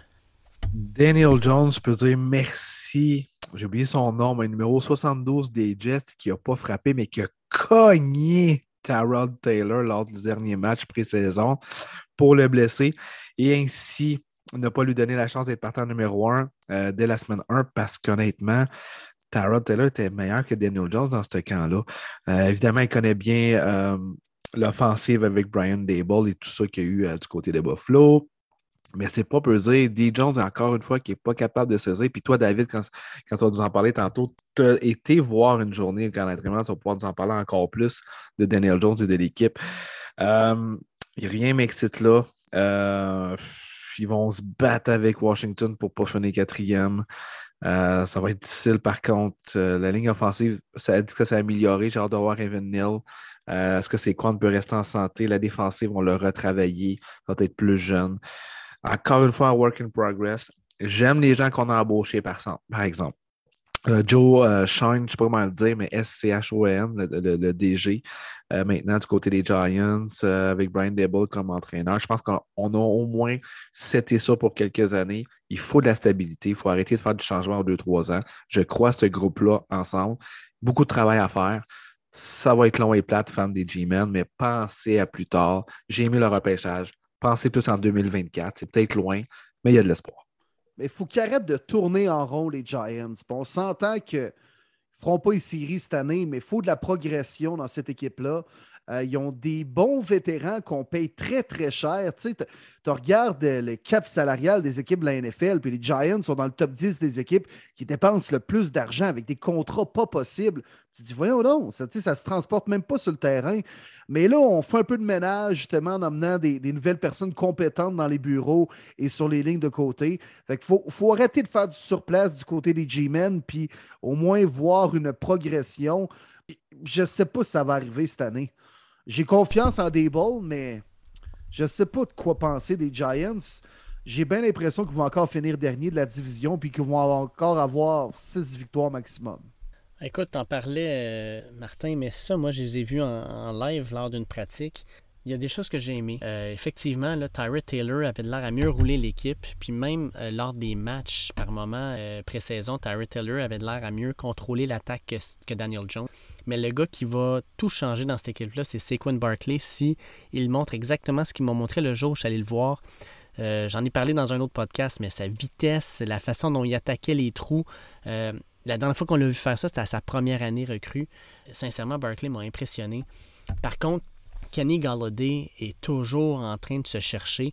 On a sorti le gros contrat pour lui, puis il n'a toujours pas été capable de, de livrer la marchandise tout va reposer sur Kadarius Tony, qui, euh, s'il est en santé, est une vraie arme. Puis Wendell Robinson, si vous ne le connaissez pas, ce gars-là sort euh, de Kentucky. C'est un gars qui était là à tout faire. C'est une fusée. Euh, lui aussi pourrait brouiller les cartes. Mais encore là, on en parle, puis c'est la ligne offensive. Andrew Thomas, oui, s'améliore, mais Evan Neal, on va voir qu'est-ce qu'il va être capable de faire. La défensive, par contre, est quand même solide. Il y a des belles pièces en défense. Ils ont une belle unité, je pense. Puis l'an dernier, à plusieurs moments, ils ont gardé l'équipe dans, le match. Fait que je pense que les Giants vont être compétitifs. Euh, je pense, moi, qu'ils vont finir devant euh, Washington, mais c'est une équipe qui va peut-être aller chercher 7-8 victoires, pas plus cette saison. Puis dernière équipe de la division, les Cowboys de Dallas. Donc, euh, America's Team.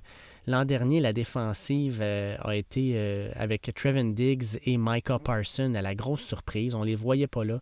Euh, là, bon, on a Dak Prescott qui, après son retour de méga blessure l'an dernier, a quand même joué correct, mais là, je pense qu'il est vraiment mieux. comment voyez-vous la saison de l'équipe des Amériques? Beaucoup de pression à Dallas, encore une fois. On a payé très, très cher Dak Prescott. On veut emmener cette équipe-là plus loin dans le top 4 de la conférence. Est-ce qu'ils peuvent? Oui, ils peuvent. Est-ce que j'y crois? Non, j'y crois pas. Euh, CD Lamb, on a des joueurs dominants. J'aime beaucoup ce receveur-là. Mackay Parsons, qui a connu une saison recrue hallucinante.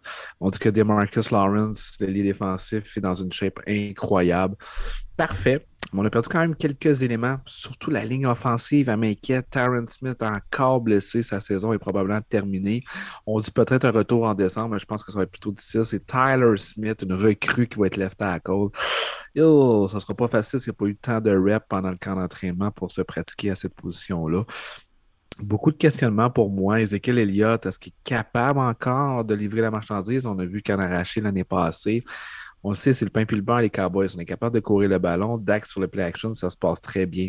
Parce qu'on a les éléments pour. CD Lamb est complètement seul. Dalton Schultz, peut-être.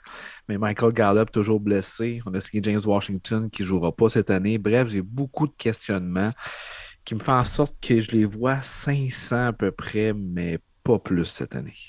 Quand les Cowboys étaient dominants il y a 3-4 ans, euh, ça passait par une ligne offensive dominante, probablement la meilleure de la ligue, avec euh, Frederick, le centre, avec Zach Martin, le seul qui est encore là, puis Tyron Smith qui s'est blessé, comme Marty l'a dit. Mais depuis deux ans, on a de la misère à remplacer ces gars-là sur la O-line et ça paraît. On dirait qu'on n'a pas la même confiance, on court pas avec la même aisance.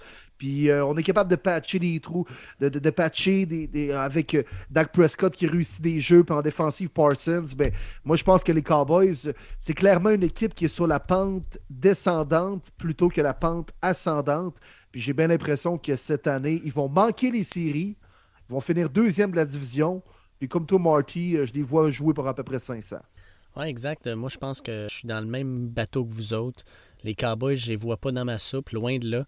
Puis un peu comme à la Stephen A. Smith, euh, je, les aime pas.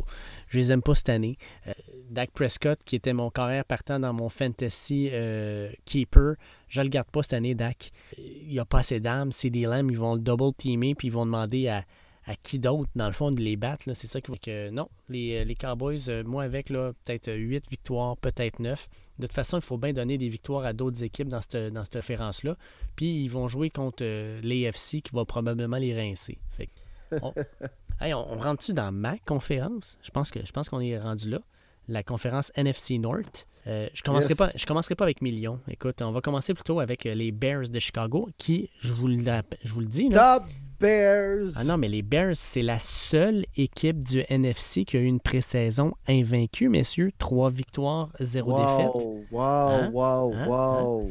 Est-ce qu'on pense... Envoyez-leur leur trophée par la poste. ben, qu'un, justement. Le trophée de pré-saison, c'est un collier de bonbons, je vois le vert. Moi, je vous en envoie une, les boys. Les Bears ont été 3-0 lors de la pré-saison. Est-ce qu'ils seront capables d'obtenir trois victoires dans la saison qui vient? Ah, c'est bon ça. Il faut être médiocre en tabarouette pour avoir trois victoires sur 17 rencontres. Oups, oups, les Lions. Mais j'ai quasiment le goût de dire under. Mais non, ils vont en gagner deux contre les Lions. Il en manque juste une après. Hey, Reste poli. hey, les Bears, ça, c'est-tu l'équipe qui vient de réclamer Alex Leatherwood qui n'a pas été capable de faire l'alignement des Raiders qui ont changé 4 O-line l'année passée, mais que tout d'un coup, ça devient probablement le meilleur joueur O-line des Bears. oui, oui, c'est cette équipe-là. OK, donc on n'a pas à s'inquiéter pour la vie de Justin Fields, tout va bien aller. Il va recevoir sa petite pension, même s'il ne marchera plus le reste de sa vie. C'est ce qu'on est en train de dire, là. C'est ça. Il va vivre ses assurances. J'y souhaite pas ça, mais honnêtement, je trouve ça triste pour lui. Tu sais, quand on parle d'être au bon timing, au bon moment, bonne équipe et tout ça, Justin Fields, malheureusement, il n'est pas arrivé au bon moment avec cette franchise-là parce qu'il risque de se faire détruire sa carrière avant même qu'elle commence. Puis il aurait peut-être eu une bonne carrière ailleurs, peut-être Denver si on l'avait pris au 9e rang, qui sait? Je trouve ça plate pour lui parce que ça va être difficile. On a embauché un nouvel entraîneur, Matt Eberflou, nouveau directeur général également.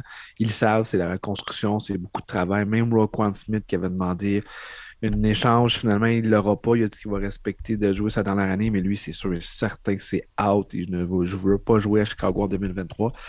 Bref, c'est la merde, c'est aussi simple que ça. Puis Dave, pour te faire plaisir, c'est les Bears qui vont faire les quatrièmes de cette mm. division-là. Oui. Oui, je suis d'accord avec toi. Puis, tu sais, Ajoute à ça, écoute, les Bears, là, leurs deux premières games, ils reçoivent San Francisco, puis ils s'en vont jouer au Lambeau Field. Deux des meilleures défensives de la ligue, back-to-back. Deux des meilleurs front seven. Pauvre Justin Field. Sérieusement, là, il va se demander à la troisième game. Sérieux, pour vrai, là, vous me faites jouer encore. Là? Où est Andy Dalton? Ah non, c'est vrai, parce que chez les Saints. où, est Nick Foles, qui on a besoin de lui? Mm. Exact. Au moins, Dave, semaine 3 et 4, c'est les Texans et les Giants. Fait qu'au moins, ils vont pouvoir se reprendre un peu. Là. on va voir. Je garantis rien. Ouais, non, mais les Bears, hein, genre d'équipe qui fait du surplace. on ne sait même pas trop dans quelle direction ils s'en vont. Il y a des équipes, des fois, tu sais que c'est un processus, puis on va être dans la cave peut-être pendant deux, trois ans, mais éventuellement, on va revenir au top ou on va de redevenir compétitif. Mais les Bears, on fait du surplace, pas trop clair c'est quoi le plan. Euh, on amène un coach défensif, mais en même temps, on veut sortir le meilleur secondaire qu'on a dans notre équipe. C'est dur à suivre. Puis, euh, tu as raison, Marty, que Justin Fields va essayer de, se démener comme un, petit poisson dans l'eau, dans, dans l'eau bénite, tout au long de l'année. Ce ne sera pas évident pour lui. Puis euh, effectivement, ils vont finir dernier par défaut. Là, les, euh, les Bears. J'ai rien à rajouter, je suis sans... Fait qu'on va tout de suite passer aux Packers et à notre princesse préférée, Aaron Rodgers. Aaron Rodgers l'a même dit lui-même en conférence de presse en début de saison quand il a déclaré que la défensive probablement devrait tenir l'équipe à bout de bras en début de saison avant que toutes les, places, les pièces se placent en attaque. Est-ce que les pièces vont se placer en attaque selon vous ou est-ce qu'Aaron Rodgers va littéralement s'ennuyer comme ça pas de bon sens d'inventer Adams cette année? Il a bien fait de parler de sa défensive parce qu'honnêtement, c'est la partie qui va garder les Packers encore en the top de cette division-là. J'adore leur défensive. Si vous ne le connaissez pas encore, Rashan Gary, je vous le dis, va avoir 15 sacs cette année minimum. Il est dominant, incroyable. Jerry Alexander, un de mes demi euh, cornerbacks préférés, demi de coin pour moi, top 5 à sa position. On a différents éléments, un beau duo de, maraudeurs. On a gardé Devondre Campbell comme linebacker. Bref, c'est une défensive capable d'être déguisée, qui peut t'amener d'un blitz, d'un CB, d'un linebacker, des, des linemen qui vont backer. Très, très difficile à lire. Puis c'est effectivement vrai ce que Rogers a dit. C'est vraiment eux qui vont les tenir jusqu'à temps que ça, ça, se place. Est-ce que ça va se placer? Et là, la question. On parle beaucoup du groupe de receveurs, évidemment, Davante Adams. J'en reviens toujours pas que c'est pas un membre des Packers cette année. Euh, les autres, Alskelin Lazar va être capable de step up parce que Sammy Watkins va embarquer dans le mix. Mais moi, c'est plus leur O-line qui m'inquiète. Euh, David Bactery, ça fait longtemps qu'on ne l'a pas vu vraiment en top shape parce qu'il l'est vraiment. Il y a un camp qui est plus ou moins présent. Euh, j'aime beaucoup Jenkins qui peut jouer garde ou centre, mais encore là, on n'a pas de centre, on n'a pas de right tackle. Euh, on a bien beau avoir un excellent tour de porteur de ballon avec euh, Aaron Jones et euh, AJ Dillon, mais il faut que la O-line atteigne. Ça va être plus difficile que, d'habitude, mais je me répète, j'adore cette défensive. On dirait que les Packers, ben, ils, dépendent d'une seule personne, mais on dirait qu'ils doivent jouer avec l'humeur de cette personne-là. Quand ça va bien, tout va bien, mais quand ça va mal, tout va mal, puis on s'écroule comme on l'a fait en série l'année dernière face aux Niners en marquant seulement 10 points à domicile. Euh, je ne sais pas, moi, on dirait, c'est un feeling bien personnel, mais que je ne sais pas cette année, les Packers, je ne le sens pas. Euh, cette ambiance négative, rarement un nuage gris au-dessus de la tête, au-dessus d'un vestiaire, ça amène du positif, puis que les gars jouent ensemble avec un bon team spirit et tout ça. Euh, oui, la défensive est excellente. Est-ce qu'on va être capable d'emmener de se placer en offensive, puis qu'Alan Lazard va peut-être prendre le rôle numéro un de receveur? Mais il y a des bonnes équipes. Dans la NFL, euh, si tu commences 2-4 après six matchs, ça peut être difficile de remonter la pente les Packers vont être bons parce qu'ils ont du talent, puis Aaron Rodgers reste encore un des meilleurs, sinon le meilleur de la business. Mais euh, moi, je me mouille direct là, les boys. Je, ne vois pas les Packers jouer du football de janvier. Oh, quand même. Wow! C'est quand même. Avoir payé si cher Rodgers puis qu'il ne nous amène pas en série, back-to-back MVP, intéressant. Intéressant. Ah, moi, je pense qu'on va avoir de la difficulté à marquer des points, puis l'ambiance négative. Je sais pas. Je vois pas les Packers non seulement gagner le titre de la division, mais accéder aux séries. Moi, le titre de la division, c'est pas les Packers qui vont le gagner. Je suis les deuxièmes. Ils vont se battre pour faire les séries. Euh, je pense quand même qu'ils euh, ont une défensive digne d'une équipe qui, va, qui peut se rendre loin. Mais on l'a vu l'an dernier contre San Francisco, c'était pas la défensive le problème, c'était l'attaque. Ils n'ont pas été capables de marquer les gros points. Puis ça, c'était avec Devante Adams quand ils sont ramassés avec les 49ers. Fait que là, tu enlèves Devante Adams, qui était son arme numéro un. Euh, en tout cas, on va voir comment ça va aller, mais pour les Packers, je suis pas optimiste. Parlons d'optimisme avec les Vikings du Minnesota. Pour moi, c'est eux qui vont gagner le championnat de conférence. Les Vikings ont une attaque qui pourrait être dévastatrice. Si tout le monde reste en santé, les Dalvin Cook, Justin Jefferson, Adam Thielen, euh, c'est complètement fou. Ils sont allés chercher Jalen Rieger, qui euh, va jouer avec beaucoup moins de pression sur les épaules avec les Vikings, alors que ça a été un flop total avec les Eagles. Kirk Cousins vient de connaître une de ses meilleures saisons euh, en carrière. Puis en défensive, on va chercher Zadarius Smith des Packers, justement. Moi, sincèrement, j'adore cette équipe-là. Je pense que c'est une équipe qui va être vraiment dangereuse. Moi, je les vois au sommet de la conférence avec les Eagles je pense que notre chum Mathieu Labbé va connaître une magnifique saison avec le sourire puis bien du plaisir. Fait que j'y vais avec euh, Vikings champion de division. Au sommet de la conférence, quand même. Oh c'est beaucoup pour les Mauves. c'est beaucoup, Dave. Écoute, moi, ma question, c'est simple. La santé. On parle beaucoup des acquisitions comme Zedarius Smith, euh, Daniel Hunter qui est là. Est-ce que les gars vont réussir à avoir un tandem sur plusieurs rencontres ou ça va durer juste 6-7 rencontres? C'est là mon questionnement. Euh, on a quand même une défensive vieillissante, on ne se le cachera pas. Oui, on a des playmakers. Je pense à Aronson Smith, à Eric Kendricks, mais c'est une défensive qui doit gagner maintenant parce qu'il y aura quand même une grosse reconstruction à faire. Côté de l'offensive, Kirk Cousins a connu une très belle saison. Je l'ai défendu à quelques reprises, je me souviens sur ce podcast-là. Mais ça reste Kirk Cousins. Est-ce qu'il est rendu en série, va être capable d'emmener ça d'un autre niveau? J'en doute mais on a quand même une meilleure ligne offensive, un groupe de receveurs. Euh, puis je suis d'accord avec Shane tantôt qui a passé sur le podcast pour parler de fantasy, que moi, Justin Jefferson aussi, c'est mon receveur 1 euh, côté fantasy. Je m'attends vraiment là, une année monstre de sa part. Lui qui va être le Cooper Cup de l'offensive d'O'Connell. Donc euh, là-dessus, ça va bien fonctionner. Beau duo de porteur de ballon. mais moi, je reviens, c'est sur la santé. Je les vois très, très proches des Packers à une game ou quasiment égalité. Euh, possible de faire le wild card. Ce serait la position pour moi. Scoil, scoil, scoil, scoil. Ah, moi aussi, les boys, je les vois, euh, je les vois premiers comme Dave. Les Mauves en tête de la division Nord de la NFC. Euh, oui, moi, j'ai de grandes aspirations pour les Vikings cette année. Je trouve qu'ils ont une équipe bien balancée. Euh, puis j'ai l'impression que le nouveau coach O'Connell va amener comme un vent de fraîcheur aux Vikings. Ça va être un, tout nouveau style offensif, un peu plus 2.0, un peu plus au goût du jour. C'est un bon gars de défensive, mais je sais pas. il y a toujours quelque chose. Il choquait en fin d'année ou gagnait pas les matchs importants. Euh, mais là, je pense qu'il va avoir une nouvelle identité chez les Vikings cette année, avec un trio composé de Cook, Jefferson, Thielen, Cousins qui fait un job, Cabot Kirk, écoute, c'est que ça. C'est pas, pas Star Wars, mais ça reste Star Trek quand même. C'est pas rien, tu. Alors, quand même, mais euh, moi, je pense que euh, The Darius Smith avec Daniel Hunter, ça va fonctionner. Ça va mettre beaucoup de pression sur un gars, euh, je ne sais pas, je pense entre autres à Aaron Rodgers qui n'aime pas tant ça, avoir beaucoup de pression, surtout qui vient de l'extérieur. Ça va peut-être le nuire dans les deux matchs face aux Mauves cette année. Mais euh, je pense que les, les, Vikings vont gagner la division et finir euh, top 4. Ben, top 4. Pas mal ça que tu gagnes la division. Là.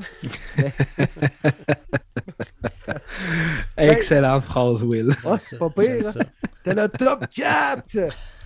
pas mal top 4 quand tu gagnes la division. Là. Mais euh, non, ben, Dave, tu vois peut-être un peu plus haut que je pense. Là. Je vois peut-être les Rams, les Niners, les Eagles un peu plus haut, mais les Vikings vont, vont clairement être en série et ils vont être dangereux, selon moi. Reste mes Lions de Détroit, les Lions bleus, messieurs. Arnox all the way.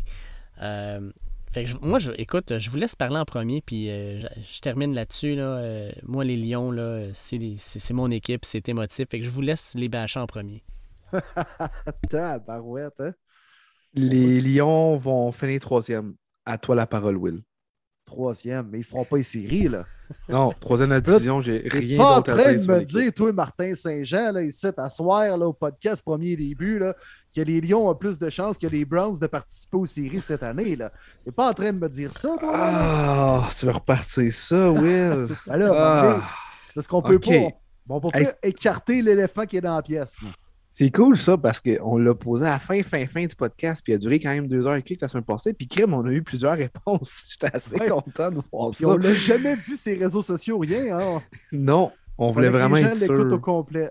Exactement. Puis on en a parlé depuis moi, Will, cette semaine. Tabarouette, ça a sorti 50-50. Vraiment, il y a la moitié Lyon, moitié Browns. Puis je euh, J'aimerais un recomptage. relax, Donald Trump, là, calme-toi, là. Je maintiens mon vote. Les deux équipes ne feront pas le série anyway. Ça, c'est sûr et certain. Mais c'est trop stack dans la conférence. Ouais, mais attends, attends, attends, OK, OK. Ben, là, voulez-vous vraiment qu'on parle de ça là, là? Ou ben. Ben, on ça pour plus tard. La porte est ouverte, là. On serait, ben, on serait peut-être mieux plus tard parce que le podcast, il va être long pas mal. OK, non, non, c'est parce qu'on ne fait pas juste, juste l'aborder. Là. Moi, je vais déchirer ma chemise. Là. on va en parler jusqu'à demain matin s'il faut. Là. Ben, vas-y, let's go, déchire-la.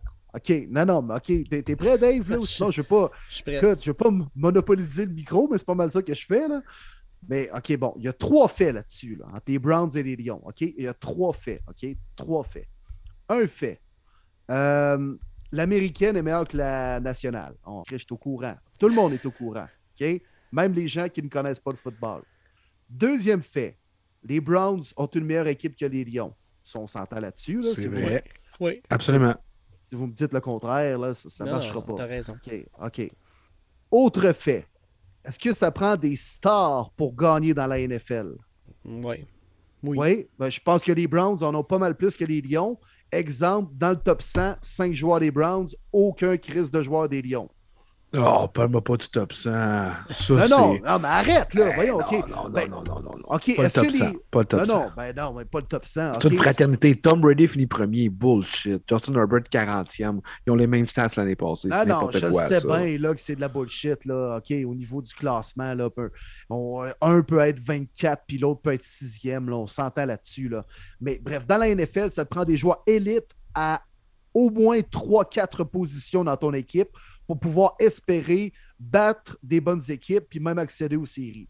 Moi, je pense pas que les Lions, à aucune position, peut-être même euh, juste sur la O-line, peut-être sur la O-line, ou, sinon, aucune autre position, je retrouve un joueur élite. Euh, je suis d'accord. Je suis d'accord. Absolument. OK. OK. Fait que là, votre fait, là, dans le fond, c'est de dire que les Browns ont moins de chance parce qu'ils euh, sont dans la l'américaine et que Jacoby Brissett va jouer 11 games. Ça ressemble à ça. Effectivement. moi, je te pose la question Jacoby Brissett ou Jared Goff? Je vais être honnête, je vais te dire Jared Goff, mais je trouve pas que c'est 6 coches en haut, là, présentement, non. sérieusement. Pas 6 coches, mais il a très bien fini son année l'année passée avec Amon Russell Brown. Oui, oui, oui. Non, non, ben oui. Puis je prendrais, tu me donnerais le choix entre les deux présentement, je prendrais Jared Goff. Mais c'est quand même pas. Euh, Énorme non plus, je comprends. C'est pas, euh, je sais pas moi, Jamarcus Russell puis Peyton Manning. Là. Non, non, non, non, mais non. c'est ça. Fait que moi, là, je vais finir là-dessus, Dave. Je te laisse la parole pour le reste du show si tu veux après. mais, les Browns, là, avec 11 games de Jacoby Brissett, là, puis si vous voulez, on peut décortiquer chacune de ces 11 games-là. Là. On peut au moins en gagner 5-6 en exécutant le plan de match, une O-line top 3 dans la NFL, le meilleur duo de porteurs de ballon dans la ligue, avec une defense top 10, Miles Garrett qui va récolter pas loin de 20 sacs cette année s'il est en santé. Puis si tout va bien, puis on est capable de gagner des games 27, Jacoby Brissett en gagne 5-6, Deshaun Watson, puis au moins en gagner 4 sur 6. Puis là, tu arrives à 9 ou 10 victoires.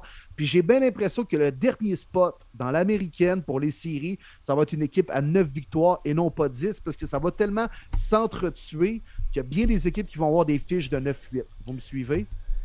Je te suis, mais écoute. Euh, moi, je pense pas que les Browns vont être si loin des séries, contrairement aux maudits Lions Bleus. T'es optimiste pas mal. T'es optimiste pas mal. Jacoby va lancer le ballon à qui? Attends, ben, attends. Mary Cooper, Donovan Peoples-Jones. Voyons donc, toi. Tu, vas, tu, veux me parler de DJ Chark, là, puis Amon Ross and Brown? Là? Ah ben, regarde, Will, on, on revient... TJ Hawkinson. On revient, attends, on revient un an en arrière. David Njoku. Will, on revient un an en arrière, là. Les Browns de Cleveland, ils ont joué contre les Lions de Détroit, là. Ils ont joué à la maison. Les Lions sont venus. La game a fini 13-10 pour Cleveland. Puis je te rappelle que notre corps arrière, c'était pas Jared Goff, c'était Tim Boyle, qui n'est même plus avec l'équipe. Fait que oui, euh, tu sais, euh, Baker, c'était pas super. Euh, Nick Chubb, il a joué une bonne game. DeAndre Swift en a eu une aussi bonne. Puis au niveau défensif, oui, tu avais une bonne défensive, mais vous avez fait zéro sac du corps. Crime, moi, on ne peut pas se comparer sur une game qui s'est jouée il y a un an. non, non, mais écoute, moi, je te dis, les Lions sont pas si loin que ça. Moi, je pense que les Lions, cette année, là. Les Lions sont pas si loin que ça des Browns. Voyons, Dave, tu connais ton football mieux que ça, là? Ben, écoute, sur le terrain, moi, ce que j'ai vu, ça ressemblait à ça, 13-10. Ben oui, mais voyons donc, une game, là. Écoute, moi, je fais ça juste pour te tirer à pied parce que je sais très bien que sur papier, les, les Browns ont une meilleure équipe et ont des meilleurs joueurs. Je sais très bien, c'est une évidence même. Voyons donc. Sauf que ce que je vois des Lions présentement, c'est que c'est une équipe qui y croit, c'est une équipe qui joue vraiment fort, puis c'est une équipe présentement qui est sur le, euh, la, pente ascendante. Pour ce qui est des Browns, sincèrement, là, toute la saga des Sean Watson. J'ai bien hâte de voir ce que ça va donner dans le vestiaire, de l'esprit d'équipe. Je sais bien que les joueurs vont dire ah, on joue au football, mais à l'extérieur du terrain, ça a quand même un impact. J'ai hâte de voir ce que ça va donner. Mais tu sais, on, niaisait avec ça. C'est sûr que les Browns, en termes de talent, ont plus de chances de faire les séries que les Lions. 100% d'accord. Mais je pense que les Lions vont prendre avantage cette année de certaines choses, dont la NFC qui est moins forte, dont un horaire qui est beaucoup plus facile puis ils vont se rapprocher probablement du 8 victoires. Ça ne me surprendrait pas à la fin de la saison que les Browns et les Lions, les Lions soient séparés par deux ou trois victoires maximum. Mais c'est pas parce que les Lions sont meilleurs, c'est juste qu'ils ont, ils ont, eu des, circonstances facilitantes. Non, je comprends, c'est bien exprimé comme point. Puis, puis tu as raison, ça pourrait être ça, euh, même à la fin de la saison. Mais et 8 victoires pour les Lions, sérieusement, je te trouve optimiste. Oh non, moi je le crois, je le crois. Ah, ouais? Oui, moi, j'aime. Là, on enlève, on enlève la question des Browns. Je ne veux pas personnaliser le débat, là, mais huit victoires pour les Lions, là, ouh, je trouve ça lunette rose pas mal. Ben, regarde, je vais t'expliquer. Au niveau attaque, je pense qu'on a des belles pièces. On a une ligne offensive intéressante. Si Jared Goff joue à la hauteur du talent que le gars a, parce qu'il y en a quand même pas mal, je pense qu'il est capable de, prendre cette attaque-là et de la faire fonctionner. Au niveau défensif, je t'inquiète. Sauf que Aiden Hutchison, je ne sais pas si tu l'as vu jouer, il est incroyable. Écoute, son first step est hallucinant. Le gars, il a un moteur qui arrête jamais. Moi, Aiden Hutchison, je le vois comme un gars qui peut littéralement changer une unité complète, comme Nick Boza l'a fait avec les 49ers, comme son frère Joey a pu le faire un peu avec les Chargers. C'est un gars qui va vraiment changer cette défensive-là. Euh, puis j'adore Malcolm Rodriguez, Rodrigo comme on l'appelle. Je pense que c'est un tank, ce gars-là. Il va être le fun à voir jouer. Puis surtout, regarde, au niveau de l'attaque, euh, de, l'horaire, on joue contre Washington. Je vais te donner mes victoires. Je pense qu'on gagne contre Washington. Je pense qu'on gagne contre Seattle. Je pense qu'on va peut-être gagner contre les Patriots. Euh, on va gagner contre Chicago deux fois, fait qu'on est rendu à cinq. Rendu là, si ça va bien, peut-être contre les ben Giants. Jacksonville. Seulement quand même, on départage là, dans une division. Oui, ouais, mais Giants, les Jets, Chicago, je suis rendu à neuf. Fait que, sincèrement, si mettons qu'on partage, c'est à 8, euh, on n'a pas une grosse, grosse, euh, un gros horaire. Puis euh, je pense qu'on peut aller surprendre du monde. Puis l'an dernier, je te rappelle, on a gagné contre on a gagné contre les Vikings. On a littéralement perdu à la dernière minute contre Baltimore et contre les Vikings encore. On, a une équipe, mais un match de football, c'est 60 minutes, Dave. Ah on a failli battre aussi les Steelers. on, a failli, mais on a failli. Passer proche, ça compte pas dans. c'est ça, c'est ça la loi du sport aussi. Là, mais je vois peut-être un 8 victoires de la part des Lions. Ça, c'est mes, mes de de façon réaliste, je dirais plus un 6-7. Mais si on est à 8, je serais pas surpris puis je serais plus qu'heureux. Bon, ben, après tout ce magnifique. Beau débat, les boys. après tout ce débat. Là, on ben, va aller dans le sud. Non, non, mais écoute, OK, 8 victoires pour les Lions Bleus. Si ça arrive, là, je, je t'achète une bonne bouteille de vin, mon Dave. Super. Moi, j'embarque sans arrêt. Puis si les Browns font les séries, je fais la même chose. J'espère. Ben, ça prendrait un plus gros cadeau parce que c'est un plus gros exploit, là, mais quand même. Là. avoir les dernières saisons des Lions Bleus, 8 victoires, c'est tout un exploit. c'est ça, exact. Ta première victoire, c'est arrivé à la semaine 12, 13 ouais, Ça ressemblait à ça. On a eu plus de larmes que de victoires dans les 10 premières semaines. Ben, je vais J'espère pour toi que le mois de septembre, octobre, novembre va être un peu moins souffrant. Fait qu'on va dans le sud, on va dans le sud, et là, euh, écoute, tant qu'à faire ça, on commence avec les Panthers de la Caroline. T'as l'air bien réchauffé, mon Will. Est-ce que Baker's gonna fuck them all? Oh, ça va être bon, ça. Week ah. ça va être bon. Ça va être bon. Garrett, il a dit on a pris ses mots, puis on les a étampés sur le mur. Ça va être bon, ça, Will. Ben oui, ben oui, ben oui, ben oui, ben oui. J'ai bien hâte de voir ça.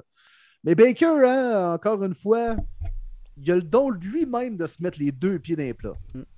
Encore de la pression. Non, mais tu sais, qu'il se le dise à lui-même, qu'il se regarde dans le miroir en se le disant, qu'il le dise à ses coéquipiers, là, d'aller l'exposer publiquement alors que tu viens d'obtenir le poste de partant, tu as eu un bon camp, tu as eu une bonne dernière game pré-saison. Là, relax, t'es pas arrivé chose. Là. Les Panthers ne sont pas 10-0, tu n'arrives pas contre les Browns qui a pire au Super Bowl. je veux dire, l'histoire est cool de Baker Mayfield qui joue contre son ancienne équipe, mais on s'entend que le match entre les Panthers et les Browns à la semaine 1, tout le monde s'en calisse. les Panthers. vous comprenez pareil? Là? Les Panthers, les boys, là, est-ce que vous pensez que c'est une équipe qui pourrait surprendre cette année? Parce que je regarde l'équipe, là, justement, on parle des le talent, les stars. Il y en a en tabarnouche des bons joueurs, là, Caroline. Là. On peut penser à, Brian Burns. Euh, moi, je pense euh, aussi, oui, Christian Free, mais DJ Moore. Baker Mayfield n'est pas mauvais, il peut être bon. Là, il va être en santé. Il y a, quand même d'excellents joueurs, cette équipe-là. Euh, est-ce que vous pensez que c'est une équipe qui serait capable de surprendre, puis peut-être même de jouer les troubles fêtes en fin de saison? Ils vont être fatigants. Honnêtement, ils vont être fatigants. Eux autres aussi, pour moi, le, mot-clé, c'est la santé. Beaucoup, beaucoup de blessures l'année passée. Je pense qu'on a une meilleure ligne offensive cette année aussi. McCaffrey a parlé euh, sur Serious XM cette semaine qui était vraiment content d'avoir une meilleure cohésion. Si McCaffrey est en santé aussi, ça change complètement la facette du jeu euh, des Panthers. Baker, Baker, il joue sur une année, il n'a pas le choix, il doit prouver. Je pense qu'il peut bounce back s'il reste en santé. Encore une fois, le mot-clé pour moi, cette équipe-là. Jesse Horn, est-ce qu'il va bien revenir de sa blessure? Un ami-coin qu'on a mis beaucoup, beaucoup d'espoir. On l'a repêché en avant de Pat Certain, qui a connu une excellente saison recrue du côté de Denver. Euh, si on reste en santé, on est capable vraiment de jouer des troubles fêtes. Pas pour rentrer en série, mais effectivement, on a des éléments là que ça pourrait être une belle saison morte à venir puis un gros 2023 en Caroline. Alignement vraiment intéressant, mais je ne sais pas si l'entraîneur va être capable de bien coacher cette équipe-là. Moi, Matt Rule, depuis qu'il est là, là m'inspire pas confiance. Puis on me semble qu'on recommence à chaque année à zéro en changeant de corps arrière, puis en tournant un peu en rond. Euh, on a des bons joueurs sérieusement, des bons jeunes talents défensifs. Derek Brown aussi, le D-tackle, je l'aime bien, je l'aime bien à l'intérieur. Euh, mais euh, je sais pas, je pense qu'il genre d'équipe qui va, à un moment donné, un dimanche, battre les Rams, mais la semaine d'après perdre contre les Jets. Ça va être ce genre de club-là cette année. Euh, les Saints de la Nouvelle-Orléans. Euh, de la, Nouvelle-Orléans qui euh, est une équipe. sincèrement, je ne sais pas trop à quoi m'attendre d'eux autres. Parce qu'on parle encore de talent. Alvin Kamara, Michael Thomas qui revient, Chris Olave, Jarvis Landry, super bonne. À la, défensive, une tertiaire de feu. Martian Latimore, Paulson Adibo, Marcus May, Tyron Matthew, Bradley Roby. Ils ont des joueurs, ils ont des joueurs partout, mais ah, en, plus de ça, c'est la seule équipe que Tom Brady n'est pas capable de battre. Euh, je ne sais pas trop quoi penser des Saints. On dirait que les Saints, cette année, il y a une partie de moi qui ne veut pas y croire et qui pense que cette équipe-là va vraiment là, prendre une grosse drop. Puis une autre partie de moi qui me dit crime, cette équipe-là, elle passe sur le radar, puis elle pourrait très bien finir avec 10-12 victoires, puis crime surprendre tout le monde. Tu parlais d'équipe Cendrillon tantôt, Dave, avec les Eagles. Ben moi, c'est les Saints cette année. Je pense que c'est une équipe qui va surprendre on a décidé de ne pas faire le reset ou la fameuse reconstruction, puis on est all-in. On était chercher des gars de chez nous. Taron Matthew, que j'ai la misère à comprendre encore une fois que les Chiefs ont préféré Justin Reed au lieu de lui. Euh, de redonner un contrat. Je pense qu'il va vouloir le prouver que les Chiefs ont fait une mauvaise euh, décision là-dessus. On a même échangé Garner Johnson qui me fait prouver que Taron Matthew est vraiment leur boy qui croit en fin de carrière. Euh, en offensive, un Winston qui a connu un très bon camp, faut qu'il reste en santé. Je pense qu'Alvin Kamara va être meilleur l'année passée, une saison décevante. Je pense qu'il va revenir. On a un meilleur groupe de receveurs en espérant que Michael Thomas va rester en santé également. Euh, Chris Olave, belle prise. Jarvis Landry comme troisième receveur en slot, c'est bien parfait. La ligne offensive m'inquiète par contre. Euh, Trevor Penning, qu'on a repêché en première ronde, euh, blessé un bon bout. Puis on a perdu Taron Armstead aussi, notre left tackle Pro Bowl du côté des Dolphins. Euh, le défensif est stack. Euh, Cameron Jordan, à chaque année, m'impressionne. Dominant. Bonne ligne défensive. Des bons secondaires. un bon groupe de, de, CB, comme tu as parlé, Marshall Lattimore contre Mike Evans des Bucks. C'est toujours un beau show à regarder. Euh, les Saints, je les vois en série. Je les vois capables d'aller chercher 11 victoires, honnêtement. Ils vont être fatigants. une équipe à surveiller pour moi. Ouais, ne dormez pas sur les Saints cette année. Euh, penser aux Saints, justement. Je pense qu'on avait une question là-dessus, Dave, hein, les équipes sleeper, selon nous, cette année. Oui, exact. de la part de Foot US A Z, notre chum qui nous demandait ça. All right, all right. Ben écoute, moi, je réponds à une portion de la question parce que je pense vraiment que les Saints, c'est une équipe qu'on ne doit pas sous-estimer cette année. Euh, bon line-up, bon line-up sur papier. Puis j'ai bien aimé la gestion off-season aussi. Euh, on avait de la difficulté au poste de receveur. Michael Thomas joue-t-il Est-ce qu'il joue? Est-ce qu'il joue pas? C'est pas trop clair. On a fait fuck off. On va repêcher un receveur de passe, Chris Olave. Il a été excellent en pré-saison. J'ai l'impression que ça pourrait être un des receveurs recrues qui va le plus performer cette année. Penning, malheureusement, s'est blessé, mais sinon, il aurait remplacé dès le jour 1 euh, Armstead qui est rendu avec les Dolphins. Une très bonne défensive de vétérans maintenant. Seul point d'interrogation, oui, le QB, Jameis Winston, mais il était 5-1 l'an passé avant de se blesser. Puis il était même en train de battre Tom Brady et les Bucks dans le même match où il s'est blessé. Alors Winston, depuis qu'il est avec les Saints, il ne faut pas penser que c'est le même qui était avec les Bucks dans le temps, puis qu'il avait des problèmes de yeux, puis il lançait 35 interceptions par année. Là. il a mis deux, deux lasers dans les yeux, il a eu l'opération, puis là, depuis ce temps-là, il fait moins d'erreurs, puis sérieusement, il joue du bon football. Ça l'a aidé d'être derrière Drew Brees, puis avec Sean Payton. Puis l'autre affaire, ben, c'est que c'est la première fois que Sean Payton n'est plus l'entraîneur des Saints, mais on, garde une certaine continuité parce que c'est Dennis Allen qui est là, qui était l'adjoint à Payton, le coordonnateur défensif des 3, 4, 5 dernières années.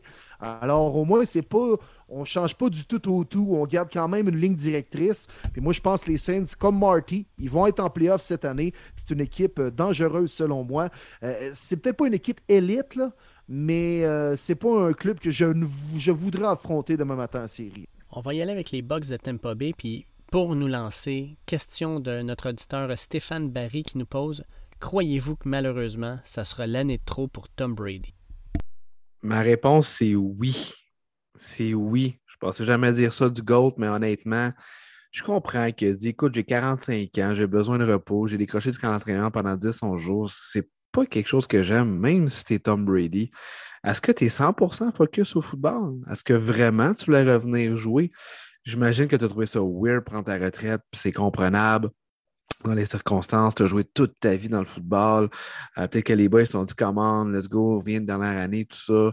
Ah, OK, c'est bon, je vais revenir, mais que finalement, je ne suis peut-être pas 100% into it. C'est sûr que Tom Brady, c'est difficile de parier contre. Lui qui a connu encore une grosse année l'année passée, même si les Bucks n'ont pas été euh, euh, loin comme il aurait voulu en série. Ça reste que j'ai beaucoup de questionnements sur la ligne offensive. Euh, Ryan Johnson qui n'est pas là comme centre, lui qui venait de signer un gros contrat en plus, il tombait agent libre. Euh, Tristan Wirfs de mémoire, je pense qu'il est blessé également ou il n'est pas à 100% Donovan Smith, je ne suis pas son plus grand fan du côté de left tackle. Ali Marpet a pris sa retraite. Bref, beaucoup trop de questionnements sur sa ligne offensive. Leonard Fournette, c'est bien beau l'année passée. Est-il capable de répéter? Chris Godwin est blessé.